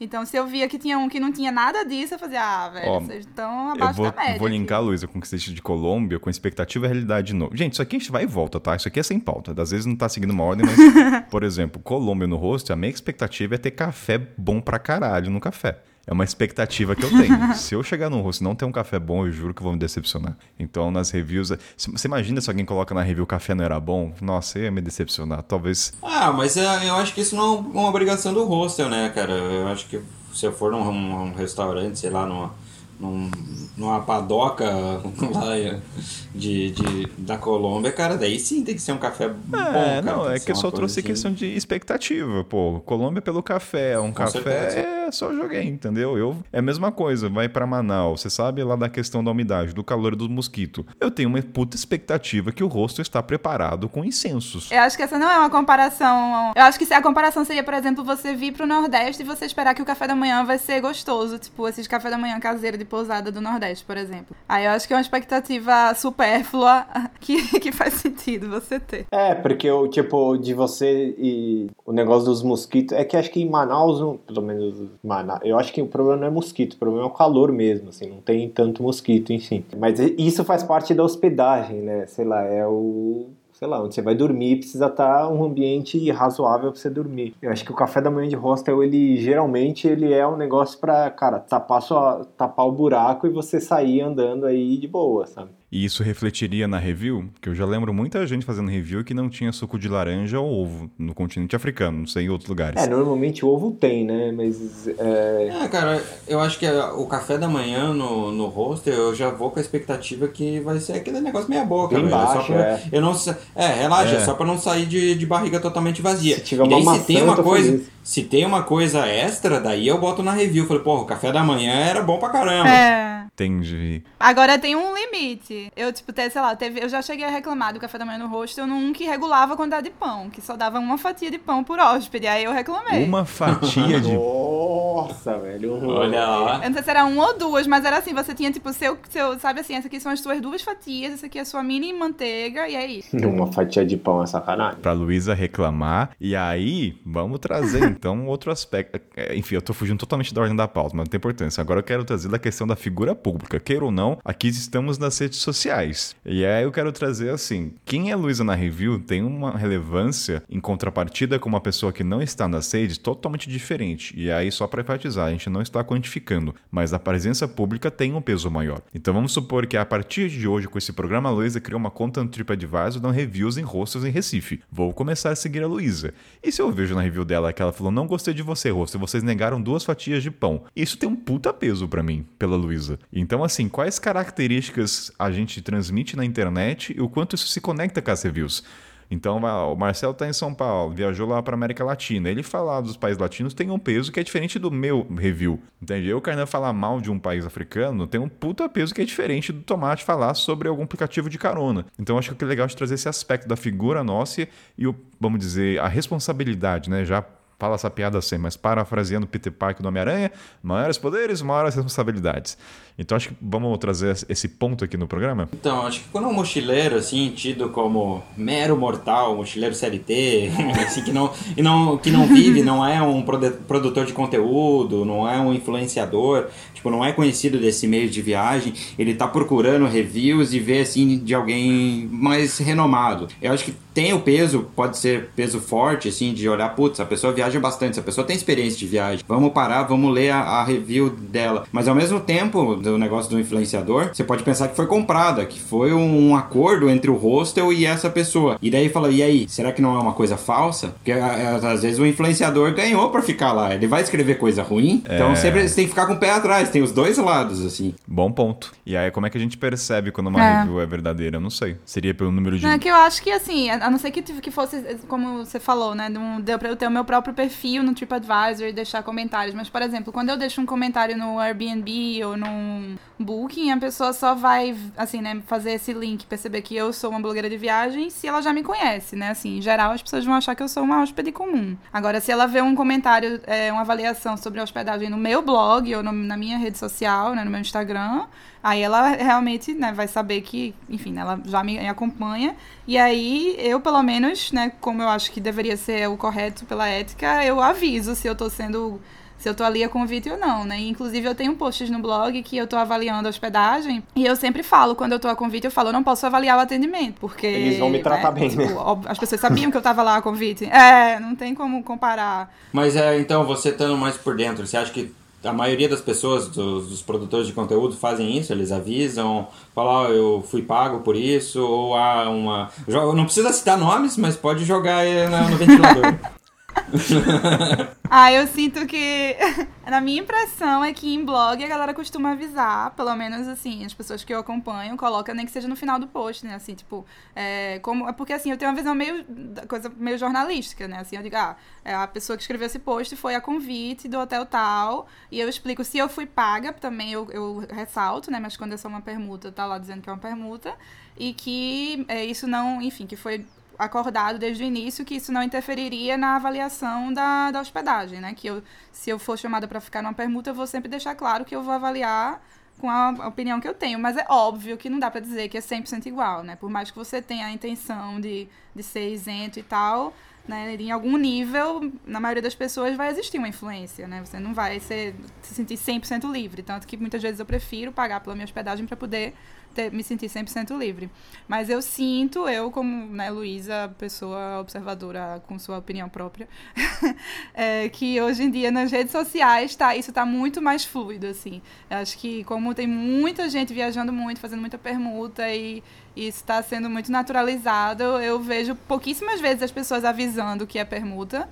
E eu sei que na maioria das vezes é. Então, assim, eu fico, eu, eu, eu, fico desconfiada enquanto consumidora, enquanto viajante, quando eu vejo a galera recomendando as coisas. Se é alguém que, que sempre viaja de permuta, eu já fico com o pé Você atrás. acha que nem coloca credibilidade, né? Que é uma coisa que você vai construindo. É, não, é que eu ia falar que o, o real, assim, por exemplo, eu vou, eu vou viajar para a Índia, vou buscar, vai vir o blog da Lu falando do, das experiências dela. E aí, quando você for entrar, sei lá, no, no Booking para você ver o coisa, você vai ver a, a, review de uma galera. Eu acho que é bom você balancear os dois, porque, cara, a Lu é uma mera mortal como todos os outros que deram review, sabe? E, e aí, tipo, você não pode levar tanto. Talvez eu levo mais em consideração que uma pessoa, sei lá, que eu gosto, que eu sigo, que eu vejo as coisas que faz, pô, foi pra um lugar legal. Ah, legal, vou, vou procurar sobre esse lugar. É mais como descoberta do que como confirmação se o lugar é bom ou ruim, sabe? Ela foi, ela gostou. Tipo uma chancela É, inquestionável. Ela foi, ela né? gostou, falei, pô, abriu um alerta aqui de um lugar legal pra eu ir, sendo hospedagem, o destino mesmo, e aí você vai lá pesquisar sobre o lugar e aí a partir daí você vê as outras referências, sabe? Você não E tem o ponto que, assim, a partir do momento que você é uma figura pública, você se aproxima pelos valores que ela tem, né, de viagem. Sim. Então, por exemplo, a Luísa, o Tomates, nas casas que eles estão ficando, eu quero ficar em todas. Eu Sim. percebi que o estilo é muito parecido. Então, eu sei que aonde o Tomate for morar com a galera, é muito provável que eu também queira. Então tem isso, é você. Então tem outras figuras públicas que eu não dialogo e nem passa pela minha cabeça nos lugares que eles vão. Entende? E aí tá linkado também que, assim, tem um lado destrutivo também, né? Ao mesmo tempo. Acho que a Luísa, não sei, ela comentou, né, da questão, acho que do seu pai, Luísa, mas não tá linkado com viagem. Ah, é, da, da É, eu loja. acho que pode trazer só pra dar um panorama do poder destrutivo, né? Não linkado, mas dá pra fazer analogia. É, eu- é um tio meu, na verdade, que mora na Califórnia e ele tem uma loja lá que é uma franquia, né? Então ele tem três lojas, mas é uma franquia que tem no país todo. E aí uma pessoa deixou uma avaliação, porque nos Estados Unidos se usa muito Yelp, né? Que é um site que não pegou muito aqui. E aí as pessoas usam muito pra avaliar isso, assim, tipo serviços, né? Sei lá, médico, loja, enfim. E aí, aí deixaram uma avaliação super negativa pra loja dele, só que a pessoa não foi na loja dele, ela foi numa outra loja da mesma rede, em outro lugar da cidade. Ele percebeu pelo comentário, dava pra perceber, assim, a- os serviços que ela falou que, sabe, não são os serviços que ele oferece. Ela usou o nome de um funcionário que não é funcionário dele, enfim. E aí ele ficou tipo, poxa, assim, ele não tinha como tirar aquela avaliação dali, né? Ele respondeu explicando que não era e tal. Só que ele fica, assim, no ponto de vista de uma pessoa que tá se esforçando pra oferecer um serviço positivo, ele fica às vezes frustrado com esses sites, porque no fim das contas as pessoas podem escrever qualquer coisa, né? Às vezes a pessoa pode nem ter ido na loja dele nesse caso, né? Porque num booking, uma coisa assim, você tem que pelo menos ter que ser hospedado no lugar, né? Mas assim, a pessoa pode escrever qualquer coisa e pode prejudicar seu negócio, né? Porque pode ser que a pessoa, assim, o outro cliente não pare pra ler o comentário inteiro da mulher e a resposta dele, né? Vai só ver que teve uma coisa negativa, uma pontuação baixa e não vai lá, né? só ler pelo título também, né? Que tipo, sempre vê, ah, É. não gostei de não sei o que. Aí você nem vê a mensagem como um todo, né? Hoje em dia, tipo, na internet, as pessoas se, se, se informam só pelo título da matéria, né? Que dirá num review. Não, e essa coisa das notas também, por exemplo, quando eu vou procurar uma hospedagem no Booking, eu já filtro. Meu primeiro filtro que eu faço é pra só ver hospedagens a partir de que tenham recebido nota a partir de 8. Eu só mudo isso se eu não encontrar nada. Então, assim, eu nem olho o que tá com abaixo de 8. E pode ser que a pessoa tenha ficado abaixo de 8 por alguma razão doida dessas Uma também. coisa que a gente não levantou em nenhum momento e me veio agora na cabeça, que é uma coisa bem brasileira, e, e tem a categoria turismo e lazer, é o Reclame Aqui. É, Ah, é. Então, isso é uma coisa, mas é reclamação, né? Já vê o nome assim, já é, não vai ter uma review boa, né? mas é uma, é uma plataforma do ódio, assim. Plataforma do ódio. Mas será que a pessoa entra pra ver? Ela só vai se aconteceu com ela, eu imagino. Não, dependendo do serviço, a galera coloca no Google. Tipo, a, a- a gente vê, É, né, no e SEO. às assim, vezes que as pessoas sai, colocam, mano. Você sei colo- lá, seguro viagem, por exemplo. Assiste card e não Caraca. reclame aqui. Não, e às vezes sai Tem uma no próprio Google, na própria pesquisa você posta o negócio e aí se tem muita É. reclamação já sai na, tipo, na, no resultado de pesquisa o link do Reclame Aqui. Então eu acho que nesse site, acho que o que deve pesar então deve ser muita companhia de aviação de ônibus, talvez. Não sei, que eu acho. É, imagino. É. Sim, tem companhias aéreas, ó, turismo e lazer, são agências de viagem, é, empresas de ingresso, companhias aéreas, redes de hotéis, aluguéis de carros, resorts e parques de diversão. Interessante, cara. Não tinha, não tinha nem tocou na pré-pauta sobre isso, né? No quanto Pois pode é. ajudar. Acabou vindo agora, Que não. ajudar não ajuda em nada, né? Na real É. só atrapalha, mas, se Ah, mas é um ajudar a indicador. pessoa que vai pro, vai pro lugar, né? Mas dizem que é muito eficaz o site. Que geralmente funciona. Tipo assim, nenhuma empresa É. quer instalar, né? Sim, não, é eficaz. É, quando você Não, reclama, é eles eficaz, resolvem. mas é porque só, só tem reclamação. Né? Tem hostel lá também? Vou dar até uma olhada.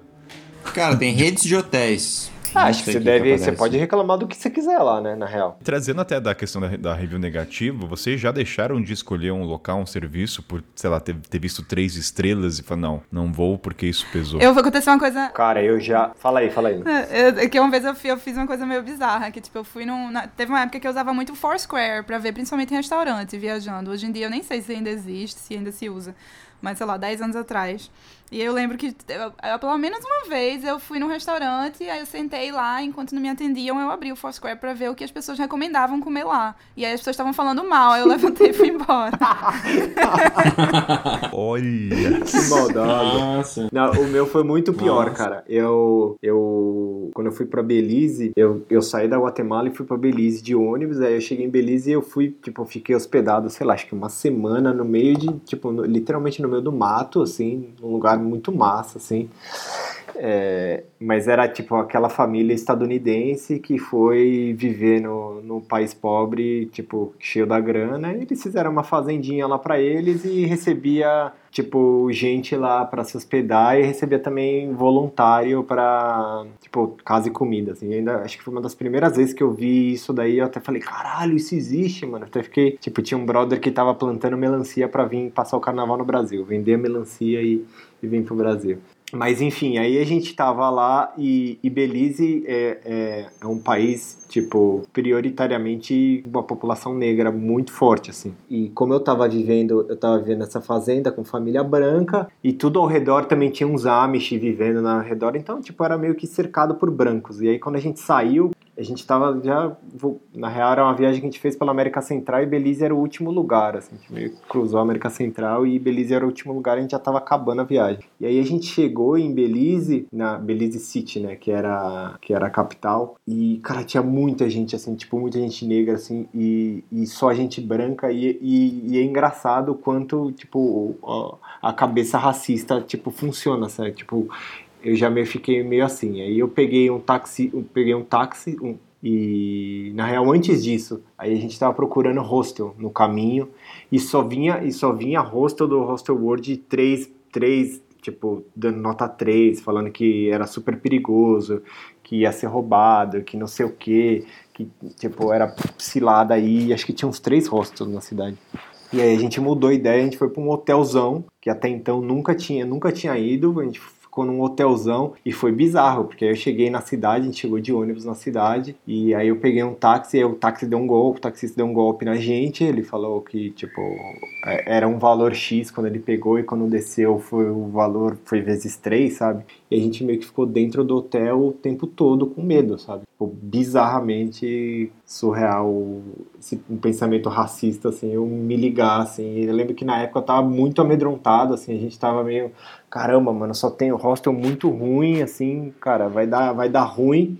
A gente tá no fim da viagem, vamos pro seguro, sabe? E aí foi pro hotelzão e ficou me arrependo amargamente de não ter andado pela cidade. Eu não tenho assim uma história parecida de desistência, de nem nada, mas eu lembro de viajando com amigos que já tava de carona e todos os negócios no, no Vietnã. E a gente não sabia muito onde que ia chegar, não, não planejava, nem não lia review, não precisava ler, porque a gente dependia muito da, da sorte na estrada. Quando eu chegava em certos lugares, a gente chegava e começava a olhar, perguntava onde que tem, porque não tinha internet também, onde que tem hotel, o que que vamos fazer. Às vezes chegava num, nos hotéis ou nos hostels, pedia para ver o quarto e via o banheiro, então a gente via tudo o negócio, e daí eu olhava para um amigo meu assim falava, e aí, fechou? Vamos ficar aí mesmo? Não, não, pera aí que eu vou olhar o review. Eu falei, cara, a gente não viu tudo. A gente viu com nossos próprios olhos, tipo, o banheiro, as condições. Para que, que você precisa ver mais a nota agora, né? Mas não, tinha que ver o número de estrelas ali para depois fechar para ver se não ia para um outro. Às vezes o lugar era muito bom, mas tinha três estrelas e pouquinho. Eu falei, cara, mas vamos ficar, cara, não precisa procurar mais, sabe? Cara, até a questão das estrelas, ela também é subjetiva dependendo da região e do continente, né? 3,5, sei lá, na Europa é uma coisa e 3,5 na Ásia e na África é outro que muda bastante, né? Tô pensando só na questão das. Eu lembro que era difícil ver cinco estrelas hostel continente. Era sempre três, quatro. Quatro era o bom. Vocês têm um filtro? Vocês têm um filtro, assim, ó, tipo, abaixo de três e meio, não, não fico de jeito nenhum. Abaixo de três pesa, cara.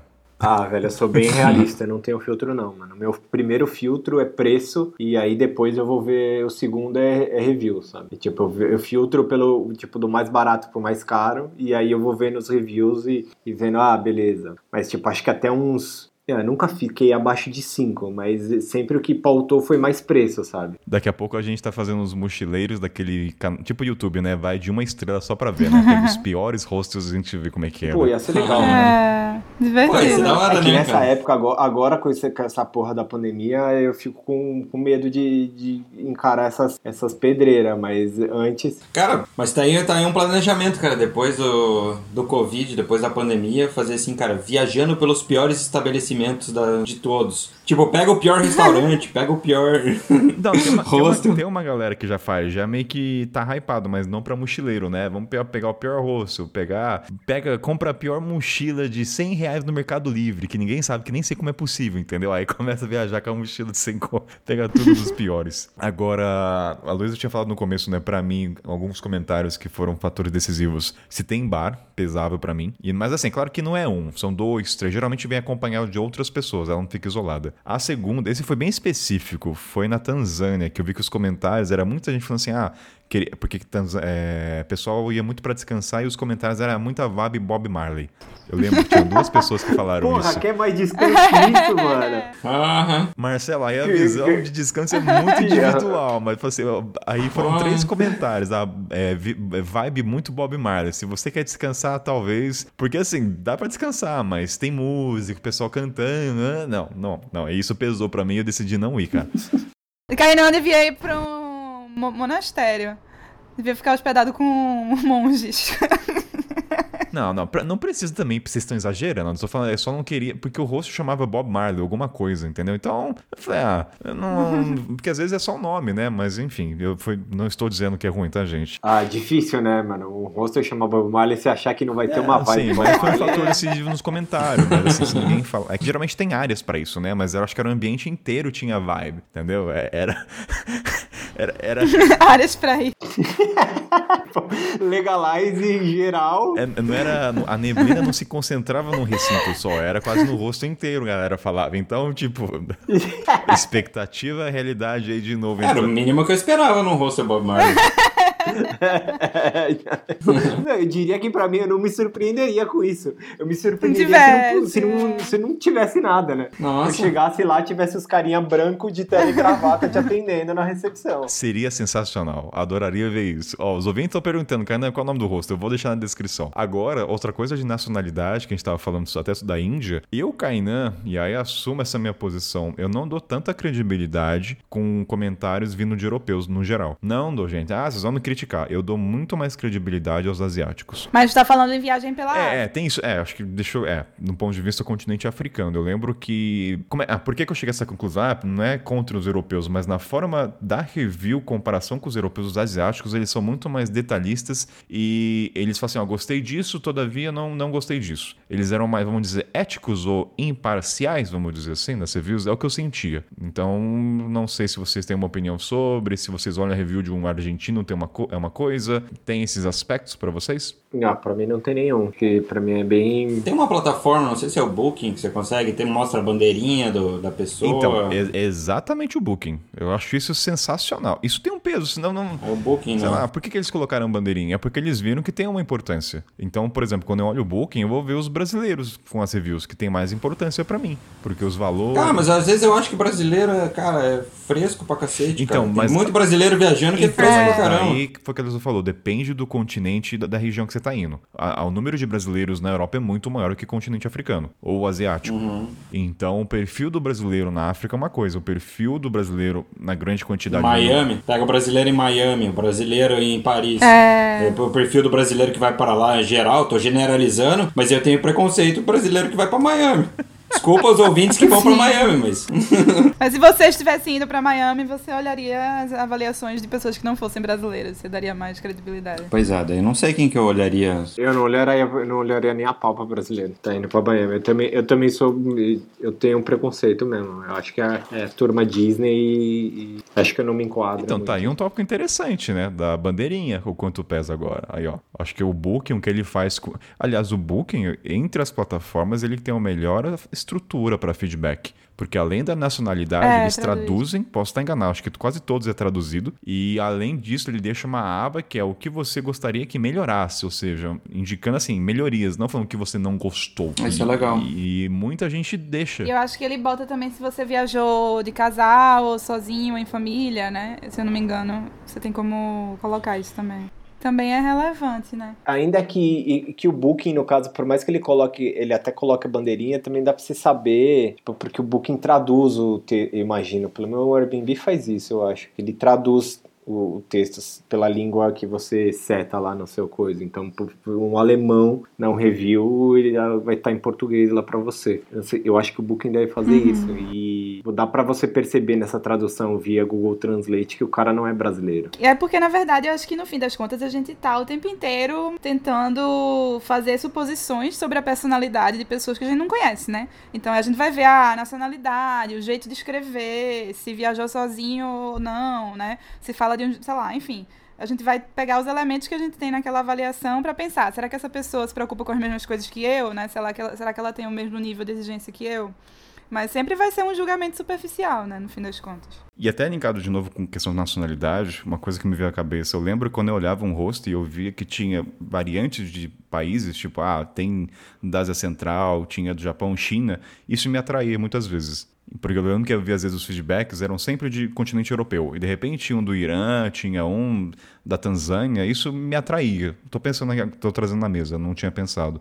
Mas era um indicador assim, pô, tem uma variedade grande de pessoas indo para esse hostel. Então a bandeira, tô pensando aqui né, no aspecto da bandeirinha, o quanto tem um peso, na verdade, que eu não tinha me tocado. E tem, eu não, eu não sei se é o Booking, mas alguns desses sites mostram é, quantas avaliações você já deixou, né? Ou quantos países você já passou, alguma coisa assim. Aí você também pode ter essa, essa noção, né, de se a pessoa viaja com frequência ou não. Eu, e até outros sites, coisa que não é hospedagem, tipo, sei lá, para comprar produtos mesmo, tipo Amazon, né? Você, quando a pessoa deixa uma avaliação, mostra lá se ela é, tipo, um top avaliador, coisas desse tipo. E aí, teoricamente, vai dar mais credibilidade, né? E aí entra de novo naquela coisa do, tipo, enfim, do pessoa, um influenciador porque viaja muito, você pode dar mais crédito porque ela tá falando, né? Se a pessoa. Não, se eu vou olhar uma avaliação de um livro e é uma pessoa que, tipo, deixou avaliação em mais 50 livros é, provavelmente eu vou dar mais credibilidade a ela do que uma pessoa que nunca tinha deixado avaliação num livro, sei lá. Mas você já pensaram em utilizar o, o Booking o tipo, e o, o TripAdvisor como ferramenta profissional? Que nem o, o Gui, não o Tomate, o Gui que é do Rio for Fun, que trabalha com gastronomia do Rio de Janeiro.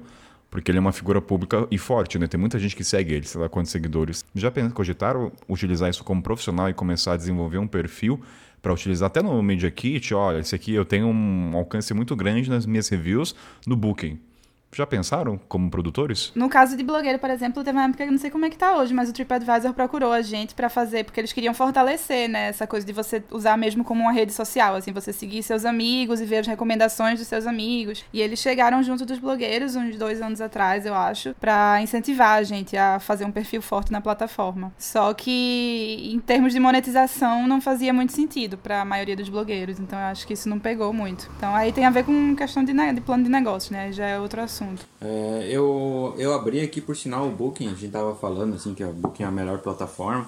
Achei muito interessante, eu botei o lugar me, menos avaliado, porque eu tô morando agora na Bahia, né, no, na região que eu tô morando. E o Booking é muito interessante que você consegue aplicar vários filtros, você consegue botar o período do ano, que é uma coisa muito importante nas análises, né? Você consegue, porque tipo, como é um local de praia, às vezes você não quer ver uma review que foi feita no inverno aqui.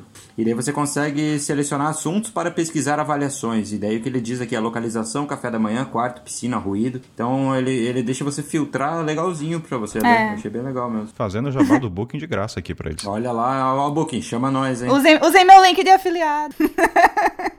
Outra coisa, até que a questão de nacionalidade, eu lembro quando eu tava em Cape Town, a, questão do brasileiro. Muita gente falava que era é perigoso, né, questão de furto.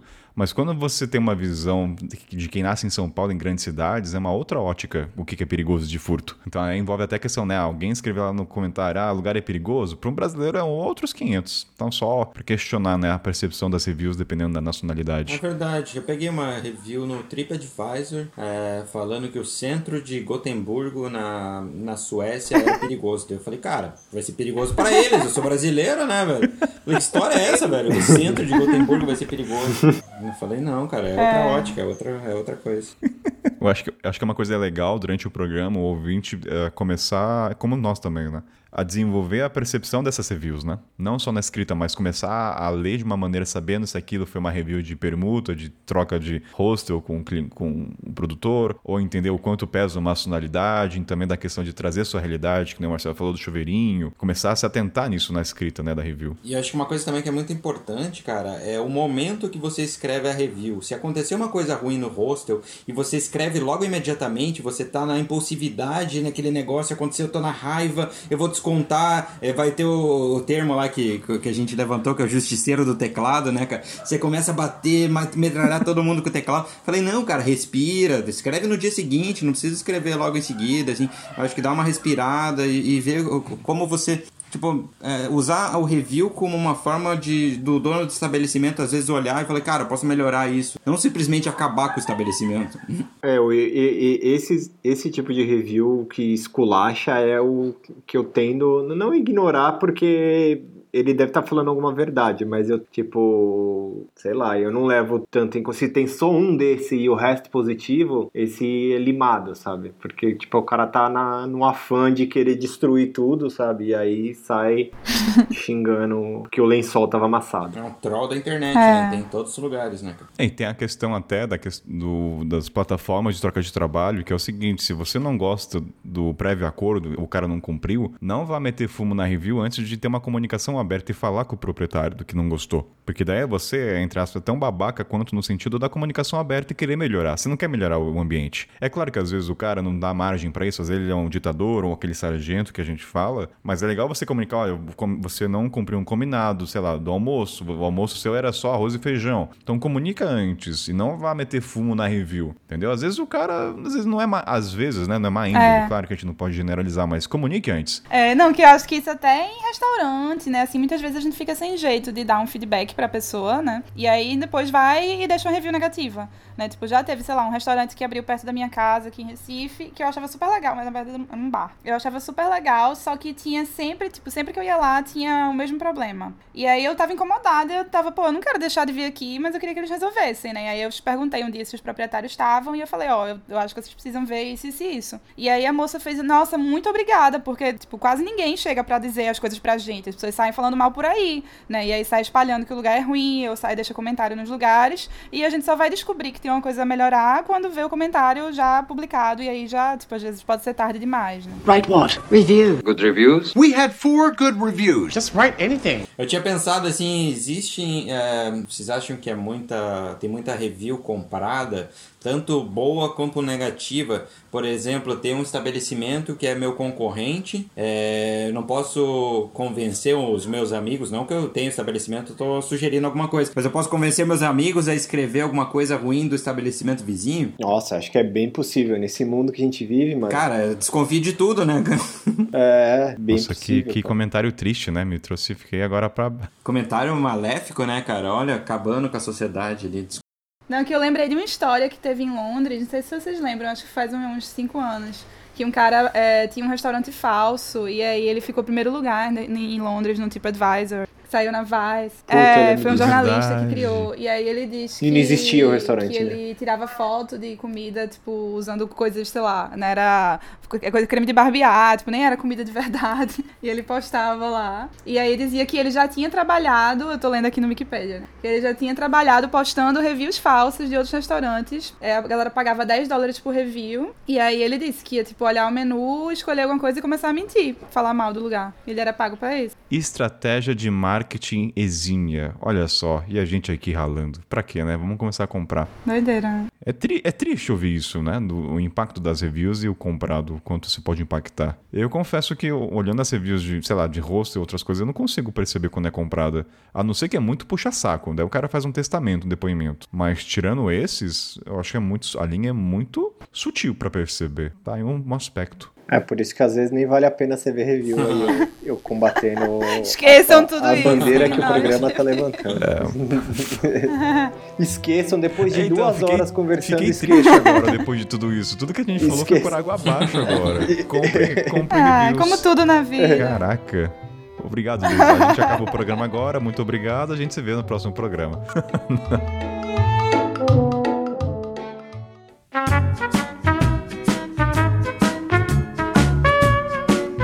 Tomate, eu vou deixar você abrir então, porque depois de você quebrar todo o clima, né? eu vou deixar te mandar o link. Esse aqui, ó. Deixa eu mandar aqui pra você. Peraí, vou mandar. Esse aqui tem, tem quatro sites, né? Um aqui é só com texto, a gente lê primeiro. A lista Funny Travel Complaints. Olha lá, velho. Ah, ele fez uma listinha aqui, né? Que é melhor, a gente vai lendo. A gente primeiro. Agora a parte que a gente só traduz, a gente vê. Mas o... vamos ver se é engraçado, né? Primeiro. Às vezes. Ó, o primeiro. Ó, é, é- é- essa review aqui é engraçado, ó. No meu, no meu feriado em Goa, na Índia, porque Goa é é uma praia, né? Então, eu, eu fiquei enojado, né? Disgusted. Que quase todos os restaurantes serviam curry. Eu não gosto de comida apimentada. Mas, pô, meu amigo, o que, que você foi fazer na Índia, né, cara? Tipo, tudo bem, não. tipo, cara, todos os restaurantes servem comida apimentada, você tá de sacanagem. É tipo reclamar que restaurante serve arroz e feijão no Brasil. Ou falar que não gosta de sal no comida É, brasileira. assim, é falar que é, o bolo estava muito doce. Essa aqui também, essa aqui também. A de baixo é a pior A ainda. gente reservou uma excursão pra um parque aquático. Os caras. Traduz primeiro, peraí, traduz tudo Tipo, primeiro. cara, mas ó. a gente você fala de uma vez. Tipo, o cara reservou uma excursão pra um parque aquático, mas ninguém disse pra ele que tinha que trazer roupa de banho ou toalha. Mano, que, que mundo você Mas sabe vive, o que eu cidadão? penso? Será que esse cara não é o, o tiozão das piadas nessa Pois é, vida? às vezes o ele cara faz pra, pra zoar mesmo, né? Porque não é possível. A, a sete, por exemplo, alguém reclamou que a, a praia É. tinha muita areia. Mas pode ser uma pessoa que vem de uma praia de pé. Mas daí, ó, eu vou tentar. Não, é, então, às vezes eu, tô, eu vou tentar justificar essa sete, tá? É um pouco de Praia empatia. tinha muita areia, vai Porque tem praia cu, que não né, tem, velho? às vezes não tá. Porque, cara, areia, vai, pra quem nunca. É chato, cara. Entra na bunda, chinelo. E às vezes a praia do país do cara é aquela praia rochosa, que não tem, não tem a orla. Então, assim, eu até tenho um pouco de empatia com o número 7, tá? Muito pouco. A do Curry não tem, mas a 7, enfim. Não, e tem mas umas que não eu precisa acho que escrever isso, são, tá, pode gente? ser alto, tipo assim, ah, não Qua- tinha nenhum, é, sei lá, fatiador de ovos no apartamento. Tipo assim, tem gente que, que, que tem umas expectativas de encontrar umas coisas muito específicas. E essa, e essa aqui, já juntando com a praia, ó, nós descobrimos que a areia no, no, no, no folheto que, que mostraram, que venderam a viagem pra eles, é, a areia era amarela no folheto, e quando ele chegou lá, a areia era branca. Ah, mas isso reclamou. rola. As pessoas, eu vejo as pessoas fazendo isso no Instagram, né? Tipo, ai, nas fotos eu achava que a areia era branquinha, ou que a água era mais clara, e eu cheguei aqui na praia. E não é como me venderam. Pô, mas aí... Foto manipulada. Ah, cara, eu concordo em partes, porque... Não, porque é o lado da, re- da representação. A mesma coisa que você no restaurante, você espera o que está no menu, na imagem, no menu, seja um pouco fiel ao que você vai comprar, entende? Então, ah, assim, eu, eu me compadeço um pouco com o cara da, da areia. E essa aqui, que ela talvez tenha ido pra Barcelona, pra alguma praia, assim, ó. Tipo, ela falando que topless de- devia ser banido na praia, porque ela foi de férias lá com seu marido e o marido ficou olhando pras outras mulheres o tempo todo. Seu marido devia ser banido da praia.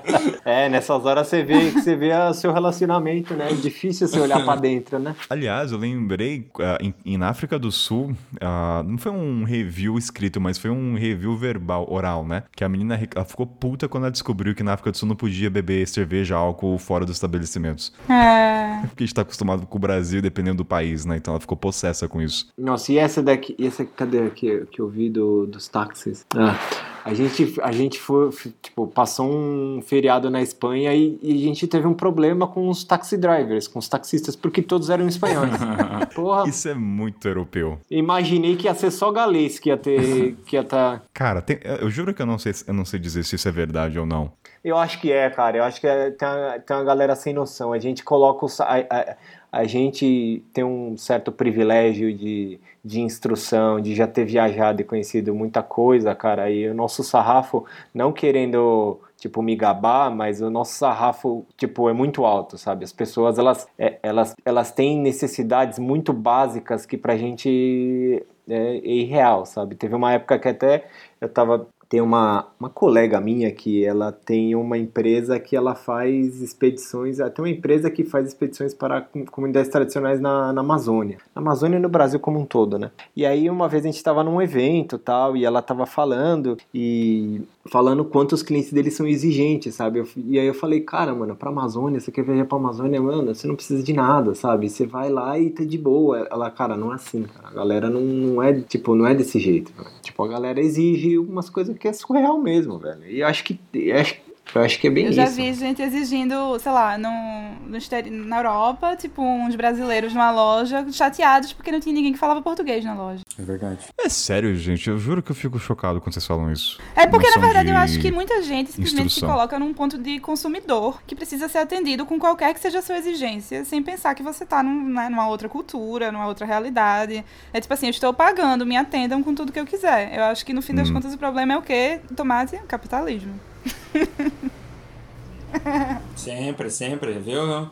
Sempre voltamos. Ah. Não, qualquer problema pode ser resolvi- resumido ao capitalismo. Write what? Review. Good reviews? We had four good reviews. Just write anything. Outras reviews que eu lembro de ter visto nesse meio tempo é pessoas reclamando que o estabelecimento não aceita cartão e não entendendo a estrutura do país, né? O sistema, às vezes, não tem um sistema de cartão de crédito e tudo mais. Então eu lembro que era bem recorrente. Eu já vi pessoas reclamarem também, tipo, ah, a gente foi fazer um passeio é, na praia de Pipa pra ver os golfinhos e os golfinhos não apareceram.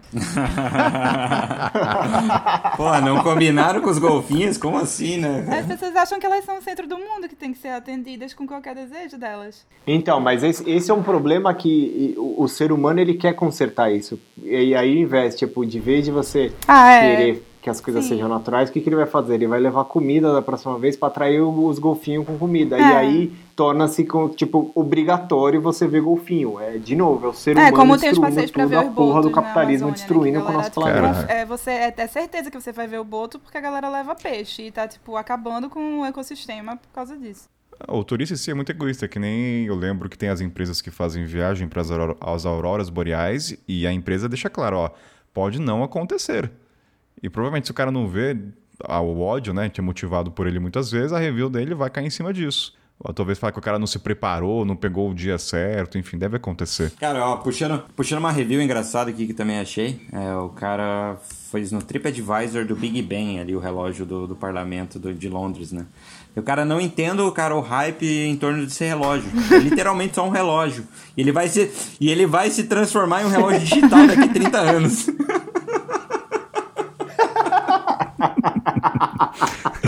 cara, muito bom, velho, muito bom. Eu, te- eu confesso que eu também não entendo muito. Eu nunca fui pra lá, eu acho bonito, mas, tipo, é esse a. E aí, É, a não, teve, teve um cara, Eu acho bonito, cara, mas parece que, mano, os caras. Parece que. Eu vi tipo, uma um review também, o cara velho. falando porque lá a roda gigante se chama London Eye, né? Que é o olho de Londres. E o cara, eu cheguei lá e não era um olho, era só uma roda gigante. Ah, não tem o É, da Stone Stonehenge, Rocks é. também, que só Tem são do pedras. Stonehenge, They are né? big Só são pedras que não fazem nem sentido. Devia, devia derrubar É. e construir É, uma, provavelmente uma ele- feira, ou construir algum, algum playground. É, Esse é um cara que foi no. Tipo, foi no. Foi algum influencer que comentou do lugar e o cara, tipo, não tinha nada a ver com esse conteúdo e ele foi lá por causa de um influencer que falou que é legal. Aliás, uma coisa que me vê vocês falando disso, né, que eu acho que eu faria um comentário desse. Quando eu tava com Marrocos né, com a minha mãe, eu lembro que tava nosso guia e a review do espaço era muito do Game of Thrones, que lá foi gravado um take. Eu nunca vi um episódio de Game of Thrones, minha mãe também não. Eu lembro que o guia, muita gente, ah, Game of Thrones. Eu acho que eu faria o comentário, era só uma parede e um portão. Entendeu? Porque, tipo, foi gravado. Então, o aspecto histórico ali tem um peso, mas pra mim era, era só um portão como todas as outras. Eu acho que eu faria um comentário desse, entende? Então, eu acho que eu, eu entendo. Você ia arrumar uma briga, né, com os Sim, fãs. cara, porque de fato, é, assim, você vê tanto portão. É tipo, você vê várias mesquitas, é mais uma mesquita. Se você não assiste Game of Thrones, então eu imagino, é, é apenas as ro- rochas, né? Se você não sabe a simbologia daquilo, são apenas rochas em formato circular. Cara, eu acho muito, eu acho genial quem faz esses comentários. Deveria ter um perfil, deve ter um cara que só faz comentário desse tipo. Cara, tem. É, vendo, vendo mais uma, um comentário aqui bizarro, eu não sei nem o que é, é Ben Neves, eu não sei onde é isso, vocês sabem? É, enfim, algum, tipo uma montanha, né? Enfim, que a não. pessoa tá reclamando que é muito alta, muito inclinada. E fique ciente em caixa alta de que não tem estrutura, tipo, não tem lugar pra comprar comida, enfim. A pessoa, tipo, revoltada, né? Alertando os outros que é um lugar que não tem estrutura. E eu acho que nesse caso até entra, pode, pode entrar a questão nacionalidade, porque, por exemplo, se a pessoa é americana e tá acostumada a ir nos parques nacionais, geralmente tem, né? Tipo, lanchonete, tudo organizadinho, tem, tipo, enfim. É basicamente um parque de diversões de natureza, né? E aí, às vezes, a pessoa, pra pessoa é isso, assim, você fazer uma trilha sempre vai ter sinalização, sempre vai ter um, um park ranger dizendo pra você o que você tem que fazer. E aí você vai pra um lugar que é só uma montanha, você fica, nossa, só uma montanha, que coisa estranha. Não, tem um comentário que eu não vou lembrar agora, mas eu vi ontem, que o cara subiu uma montanha e falou não tinha um banco pra sentar, tive que sentar na grama molhada. Ah, cara. Ai, eu- prêmio. Vamos criar agora um prêmio troféu para o comentário do ano no perfil brasileiro. Porque, aliás, é, é muitos, os títulos são mais engraçados e muitos deles falam assim: é só uma parede. Eu lembro que o cara falou assim: muralha da China era muito longa, mais do que eu previa. então, tipo assim. das pirâmides do Egito também, só são paredes, são rochas, nada mais. Tipo, meu, Não, as pirâmides do Egito tem uma parada louca que eu vi há um tempo atrás, tipo, fotos tiradas de lugares que você acha que eles estão isolados do. Tipo, as pirâmides do Egito, você olha pelas fotos, você acha que ela, ela tá no meio do deserto que não tem nada ao redor, sabe? E, e, tipo, todo mundo vende dessa forma. E ela é do lado da sim, cidade, tá sabe? Então, linkada. esse, esse é uma, é, tipo, várias, é uma matéria que vários, tirava foto de vários lugares que são meio super hypados de turismo, mostrando que eles não são tão isolados quanto É tipo o Taj Mahal, né? Você olha assim, você acha que não tem nada em volta. Ele é isolado, lindo. De repente, lá da esquerda tá o rio todo sujo. Sei lá se é sujo ou não, mas a favela ou um cenário não tão esteticamente belo pra se ver junto com o é Taj Mahal. cheio de gente é isso, por tudo quanto é lugar, né? É é socado, assim. aquela- Aquelas fotos, assim, às vezes não tem, tem pouca gente, assim, é bonitinho, só você e o Taj. Vai de manhã Não sei é cedo. que conseguem, mas Assim que abre. amanhã Eu cedinho. lembro de uma review, eu não sei que matéria que eu vi, que é, tem aquele Jardim Botânico em Rio de Janeiro, que tem um take ali, um frame que é bonito, que você pega aquela lagoa, aquela água, junto com o fundo verde. E é uma review falando, ninguém me falou que você tinha que ficar horas até alguém liberar o espaço, né? Tem uma fila ali pra tirar. Não, é, isso é outra coisa. Quando vocês estavam falando de spoiler, eu me lembrei, assim, que tem um. Eu nunca fui, mas tem aquele lugar, acho que é na Indonésia, né? Que o povo segura o espelho pra tirar foto, que parece que é reflexo. Que, que uma amiga Sim, foi sim, sim, e sim. ficou tipo, meu Deus, como é que eu não li uma review desse lugar? Porque ela sabia que era fake o espelho, mas ela não sabia que as pessoas chegam a passar três horas na fila esperando pra tirar aquela foto. Aí ela disse, se eu tivesse pesquisado, eu nunca que eu teria vindo. Nossa. Às vezes é importante. Porra, não sabia também. Nossa, jamais. né? Aí a importância da review, se soubesse. Tem muita, tem muita coisa. E a- a- as reviews também, elas ajudam muito pra avisar de golpes específicos de cada país, né? Golpe de camelo, golpe do cigarro, cigarro, cigarro cubano. Então, até uma maneira de você se orientar. Ponto é, leia reviews, tá, gente? Comece a ter esse hábito. Kainé, que eu acho que todo mundo vai começar. Ó, espera daqui um ano o Marcelo Tomate Liso vai começarem a fazer reviews, viu? Depois desse programa. Senão, se bem que o Tomate pôs tudo água abaixo, né? Não, mas Literalmente. eu faço, mas é que eu não, O- sou, eu não sou comprado, eu não seria comprado também. Só pelos amigos. O campo de gelo derreteu. Será que não, Tomate? Será que não? Ah, dependendo. Ó, se alguém quiser algum ouvinte aí, manda um pix aí, a gente escreve review aí, cara. É. Não dá, não dá margem Não, pra não isso. dá, não dá. Não, dá. atira. Não, isso não rola, cara. Não... Taj Mahal, por favor, seja mais impressionante. É o nome- É o título da, da review. O cara já chega com isso, né, cara? Ele deu dois pontinhos de cinco e ele falou, cara, que não chegou nem perto das expectativas dele. Que quando ele lê sobre o Taj Mahal nos livros, a informação que dada, é, tipo, que é uma coisa muito impressionante, fantástica. Mas tristemente ele foi, cara, ele foi enganado. Cara. Ele foi... o cara, não sei, cara, é que assim, daí quando você pega assim, puta, Taj Mahal é uma das sete maravilhas do mundo. Você já vai com aquele carimbo, assim, já vai com aquele negócio, puta, cara, tem que ser, tem que brilhar, tipo, eu tenho que pisar e tem que ficar pegadas de ouro. Não sei qual que era a expectativa do cara. É, viu? É o over review, né, mano? Uma- é- essa quantidade de review, essas expectativas que a gente cria, Sim. velho. Tem outra Vai muito boa aqui do Big Ben. Que o cara, not so Big Ben. Aí ele fala, então, eu fui semana passada nesse famoso Big Ben, então eu vou lhe contar. Ele devia ser renomeado pra Medium Ben. Eu já vi torres de Lego maiores do que essas. Eu vou voltar se eles construírem ele mais alto. Torres de Lego. Ai, é- a criatividade da galera é muito boa. E só um adendo só da questão da- do cara do Taj Mahal, que no final ele fala assim: isso é uma review honesta, sem os óculos romantizados. Achei muito bom Sim. isso. Além de dar dois, ele fala: isso aqui é honesto. Então, assim, dou credibilidade pra esse cara. Porque ele ainda enfatizou ainda, ó, isso aqui é honesto com vocês. A grande muralha da China era somente um muro. Cara, uma das maiores, das mais magníficos exemplos da, da engenharia antiga, cara, não passa. Cara, ela não passa de uma longa. um longo muro, velho. É. ah, que bizarro, cara. Eu não sei o que o cara esperava da muralha da China, né? Não, e o cara no comentário falou o seguinte: ele estava impressionado com as pessoas reagindo e pra ele não viu nada, é apenas esse lugar. Tipo, então. é- Sabe uma coisa que é interessante? As pessoas que fazem comentário é até um, um reflexo de como elas veem a vida, né? Amarga, amargura, sei lá, se ela tem vontade de viajar. Aquela coisa, né? Diz a review que tu faz que eu digo quem você é na vida do mundo dos viajantes. Olha lá. Ó, reflexão bonita. Gostei dessa, Kainan. De volta, ela coloca no nome do episódio. Alguma coisa a gente aprende nesse programa. Mostra-me né, tua review e eu direi quem és.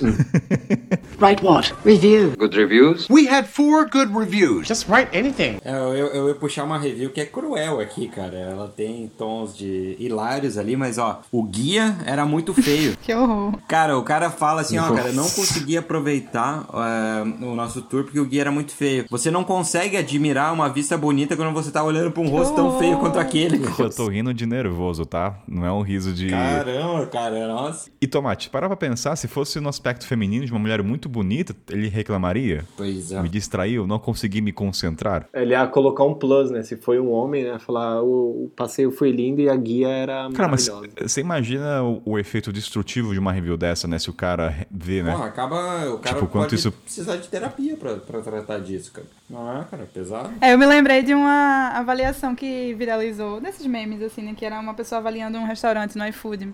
Aí a menina disse, adorei a comida, muito gostosa, e o entregador era um gatinho. Aí a- o restaurante respondeu, muito obrigada, o entregador, sou eu, sou eu que faço a comida, o entregador é meu esposo, acho que temos gostos muito parecidos. A, a dona do restaurante.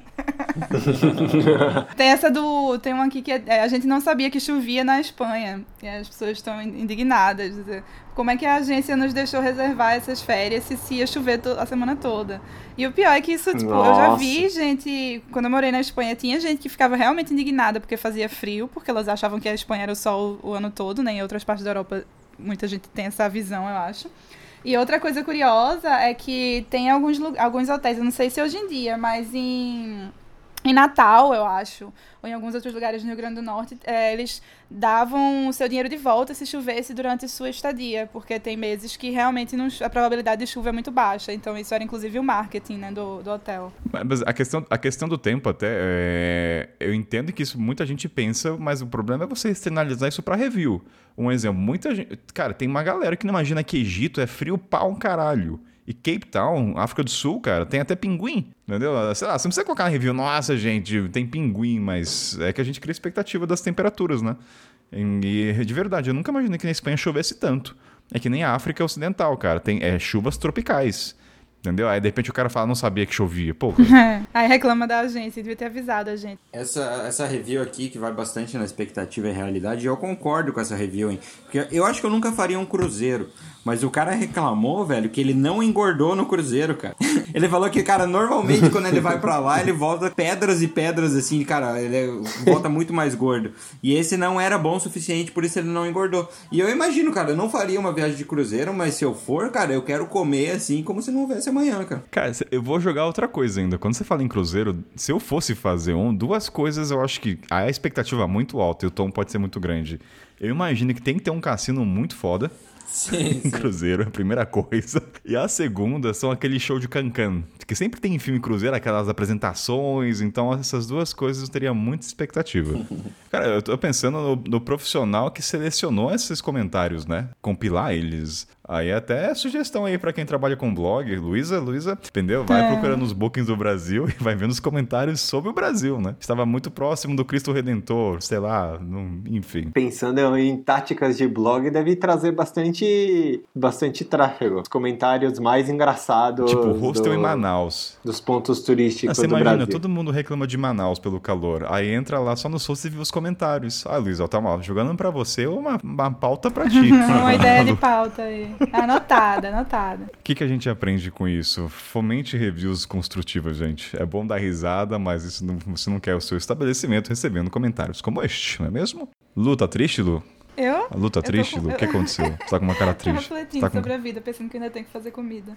Durante a gravação, você tá pensando. Meu Deus do céu. Ela, ela tá pensando nas reviews que não fez. É porque assim, tá cara. acabando, aí eu tô pensando que eu vou ter que voltar. um- Pô, eu abri minha, minha, a minha coisa dos meus pedidos da Amazon e vou começar a fazer os reviews aqui. Cara, mas eu- quando eu falei que quando começou a montar a pauta, eu comecei a criar minha conta e deixar as reviews, isso é fato mesmo. Eu fiquei com peso na consciência. Eu falei, caralho, meu, eu fui lá. Tem um que chama Fat Cat, que é na Uganda, faz quase três anos. Eu fui lá e deixei minha review, cara, que foi um dos melhores hosts que eu fiquei. Fat Cat, ainda eu nunca vou esquecer. Então eu deixei lá minha review bonitinha de três anos atrás. É, eu achei legal, assim, da- das viagens que eu fiz. Às vezes quero relembrar alguma coisa, ou até, assim, con- continuar escrevendo o, livro da- das minhas viagens, eu abro o Couchsurfing e vou ver a review que eu fiz pra pessoa e que ela fez pra mim. Às vezes, assim, lembra, lembra vários fatores, lembra histórias, assim, é, é legal. Não, o Couchsurfing serve como acesso de memória, Sim, né? acesso de memória. Muita gente esquece. É legal de ver, assim, a troca de mensagens, não só a review depois final, mas como fica tudo registrado ali. E tenta, a data também ajuda, né? Saber, ah, tava lá em 2010. Eu sou péssimo pra data, então isso ajuda. Lembrar o tempo que foi. E também sabe como canal de comunicação. Isso é bem massa mesmo. Quer fazer um discurso de despedida, Lu, Marcelo? Algum comentário pra encerrar? O que, que vocês aprenderam? Ou não aprendeu, né? Já que o Tomate volta a reforçar, acabou com todas as ideias. Pô, a gente tava incentivando, levantando a bandeira de faça review e eu acabei com tudo, mas é a, a mensagem que, que eu acho que fica, pelo menos ficou pra mim, assim, cara, é que temos, sei lá, a responsabilidade de deixar uma review pode interferir na viagem de alguém. Tanto positivamente como negativamente. E não só na viagem de alguém, no, no dono do estabelecimento, que é um ser humano ali também, né? Se não há intencionalidade de fazer uma coisa ruim, eu acho que quando há intencionalidade, o cara fez alguma coisa para prejudicar, pode ser uma review negativa, pode ser uma review mais pesada. Mas quando for um problema que às vezes nem o dono percebe e tudo mais, dá um toque para ele, pensa antes da review, você vai deixar. É, eu acho que se escrever uma coisa ruim só com o intuito de, de acabar com o estabelecimento mostra muito da pessoa, de quem tá escrevendo a review. Mostra que ela é uma pessoa amargurada, é uma pessoa frustrada, tipo, ela não quer ajudar nada, ela não quer melhorar. E, é isso, mais reviews, mais, mais honestidade, mais tra- transformar num negócio que, que seja colaborativo e ajude todo mundo. Oh. O Pix do Tomate tá na descrição do episódio, tá? Olha lá. Ah, eu concordo isso. Super. E eu acho que só acrescentaria também essa questão que a gente falou algumas vezes, né? De tentar lembrar que não é tudo sobre a gente, né? Que às vezes as coisas não vão, assim, considerar o contexto, né, das situações, tanto de um estabelecimento quanto de um lugar que a gente está visitando, a cultura local, enfim.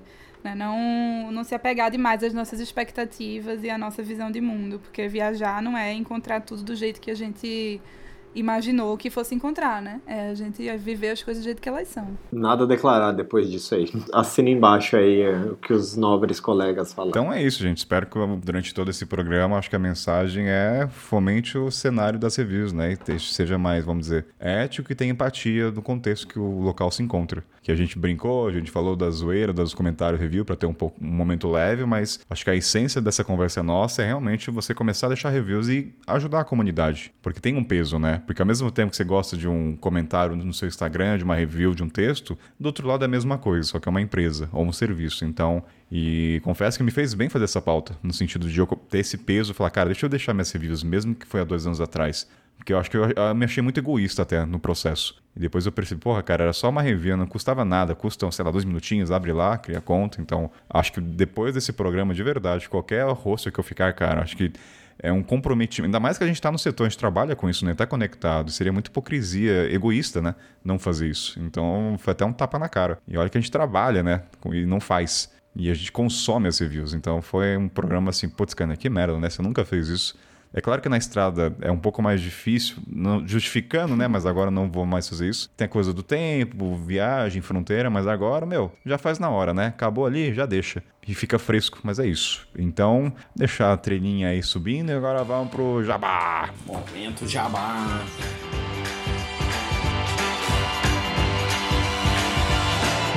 Jabazinho pra você, gente. Então vamos começar com ele, Marcelo, meu querido amigo de Podosfera, onde as pessoas te encontram e a sua devida esposa. Vocês podem nos encontrar no podcast Veja Pra Quê, que apresento junto com minha queridíssima companheira Tainá. Vai lá procurando os tocadores e tem o blog tmaism.com.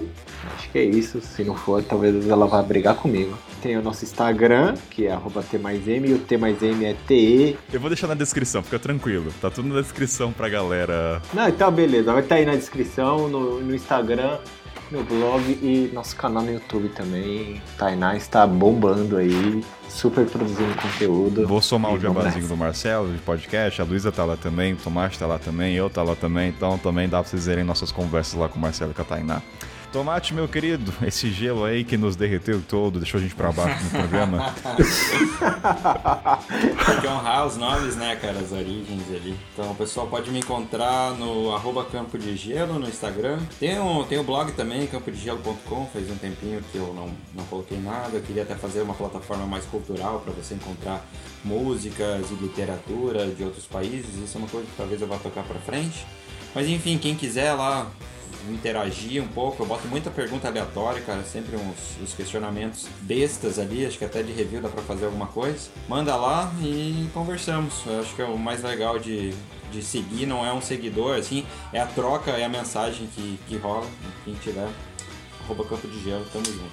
E Lu, minha querida do Janelas Abertas, solta aí o www da vida das suas redes. Então, eu tô lá no janelasabertas.com e no Instagram no arroba janelasabertas. E espero que em breve, no próximo episódio que você me chamar, talvez eu possa falar do meu livro que eu tô escrevendo, que se Deus quiser não vai demorar pra sair, que é sobre viagens. Então, já tô soltando um spoiler aqui. Glorifica, Senhor, vai dar tudo certo. Falou aí, vai dar tudo certo. tô falando aqui pra me comprometer, entendeu? Você tem que anunciar pro mundo pra correr atrás, pra terminar o negócio. Quem que vai fazer a review do livro? Vou pagar vocês. Olha. Ó, a responsa, grandes poderes, grandes responsabilidades. Mas vai ser recebidos, né? Vai ser recebido, Ah, porque não, aí eu vou ficar sem graça de falar mal dele, né? como é que a gente vai saber se é uma review? Aliás, é um bom ponto, viu, Marcelo? Você tocou aqui, viu? Quando você olha review de contracapa de livro, você não vai chamar o seu pior inimigo. Tá aí um bom Eu- ponto. Eu olho bastante review de, vi- de livro, hein? Não é relacionado à viagem diretamente, mas eu utilizo muito o Goodreads ali. Sim. Então eu tenho livros a Sim. ler e daí já filtro por, por ranking e, e tudo. É, cara, é uma coisa forte ali. Vou. É, tô esperando o livro mas- da Luísa lá pra deixar meu review. Oba. Então, Obrigada, gente. Ah, E aqui é o Carnan, voz de sempre, os recadinhos sempre lá, lá no check-in, descrição, todos os links vão estar tudo na descrição. Já sabem, né? Que ninguém fica lembrando todas as letrinhas aqui. Então, obrigado, Lu, obrigado, Marcelo, obrigado, Tomate, por esse papo cabeça. Um pouco difícil o tema, né? Distrair, mas foi bem reflexivo e é, é isso. Valeu. Obrigado, Tchau. galera. Falou! Valeu. Pera, pera um segundo, Kainan, que acho que meu gato ligou a minha máquina de lavar. Um. Nossa, velho, que gato eficiente. Não, isso aqui ficou gravado, Marcelo. Já temos já o corte É, final do achei programa. O meu gato ligou a... Como é que o gato ligou a máquina de lavar, gente? Até os gatos em São Paulo são produtivos, né? Marcelo, como assim o seu gato ligou a máquina de lavar? Como Não, porque a máquina de lavar fica num lugar que bate sol. Aí normalmente de manhã ele sobe na máquina de lavar pra, tipo, tomar o solzinho dele. Só que aí ele fica perto dos botões, aí ele. Às vezes ele liga. É, meu gato é bem exigente. Seu gato deixa reviews também?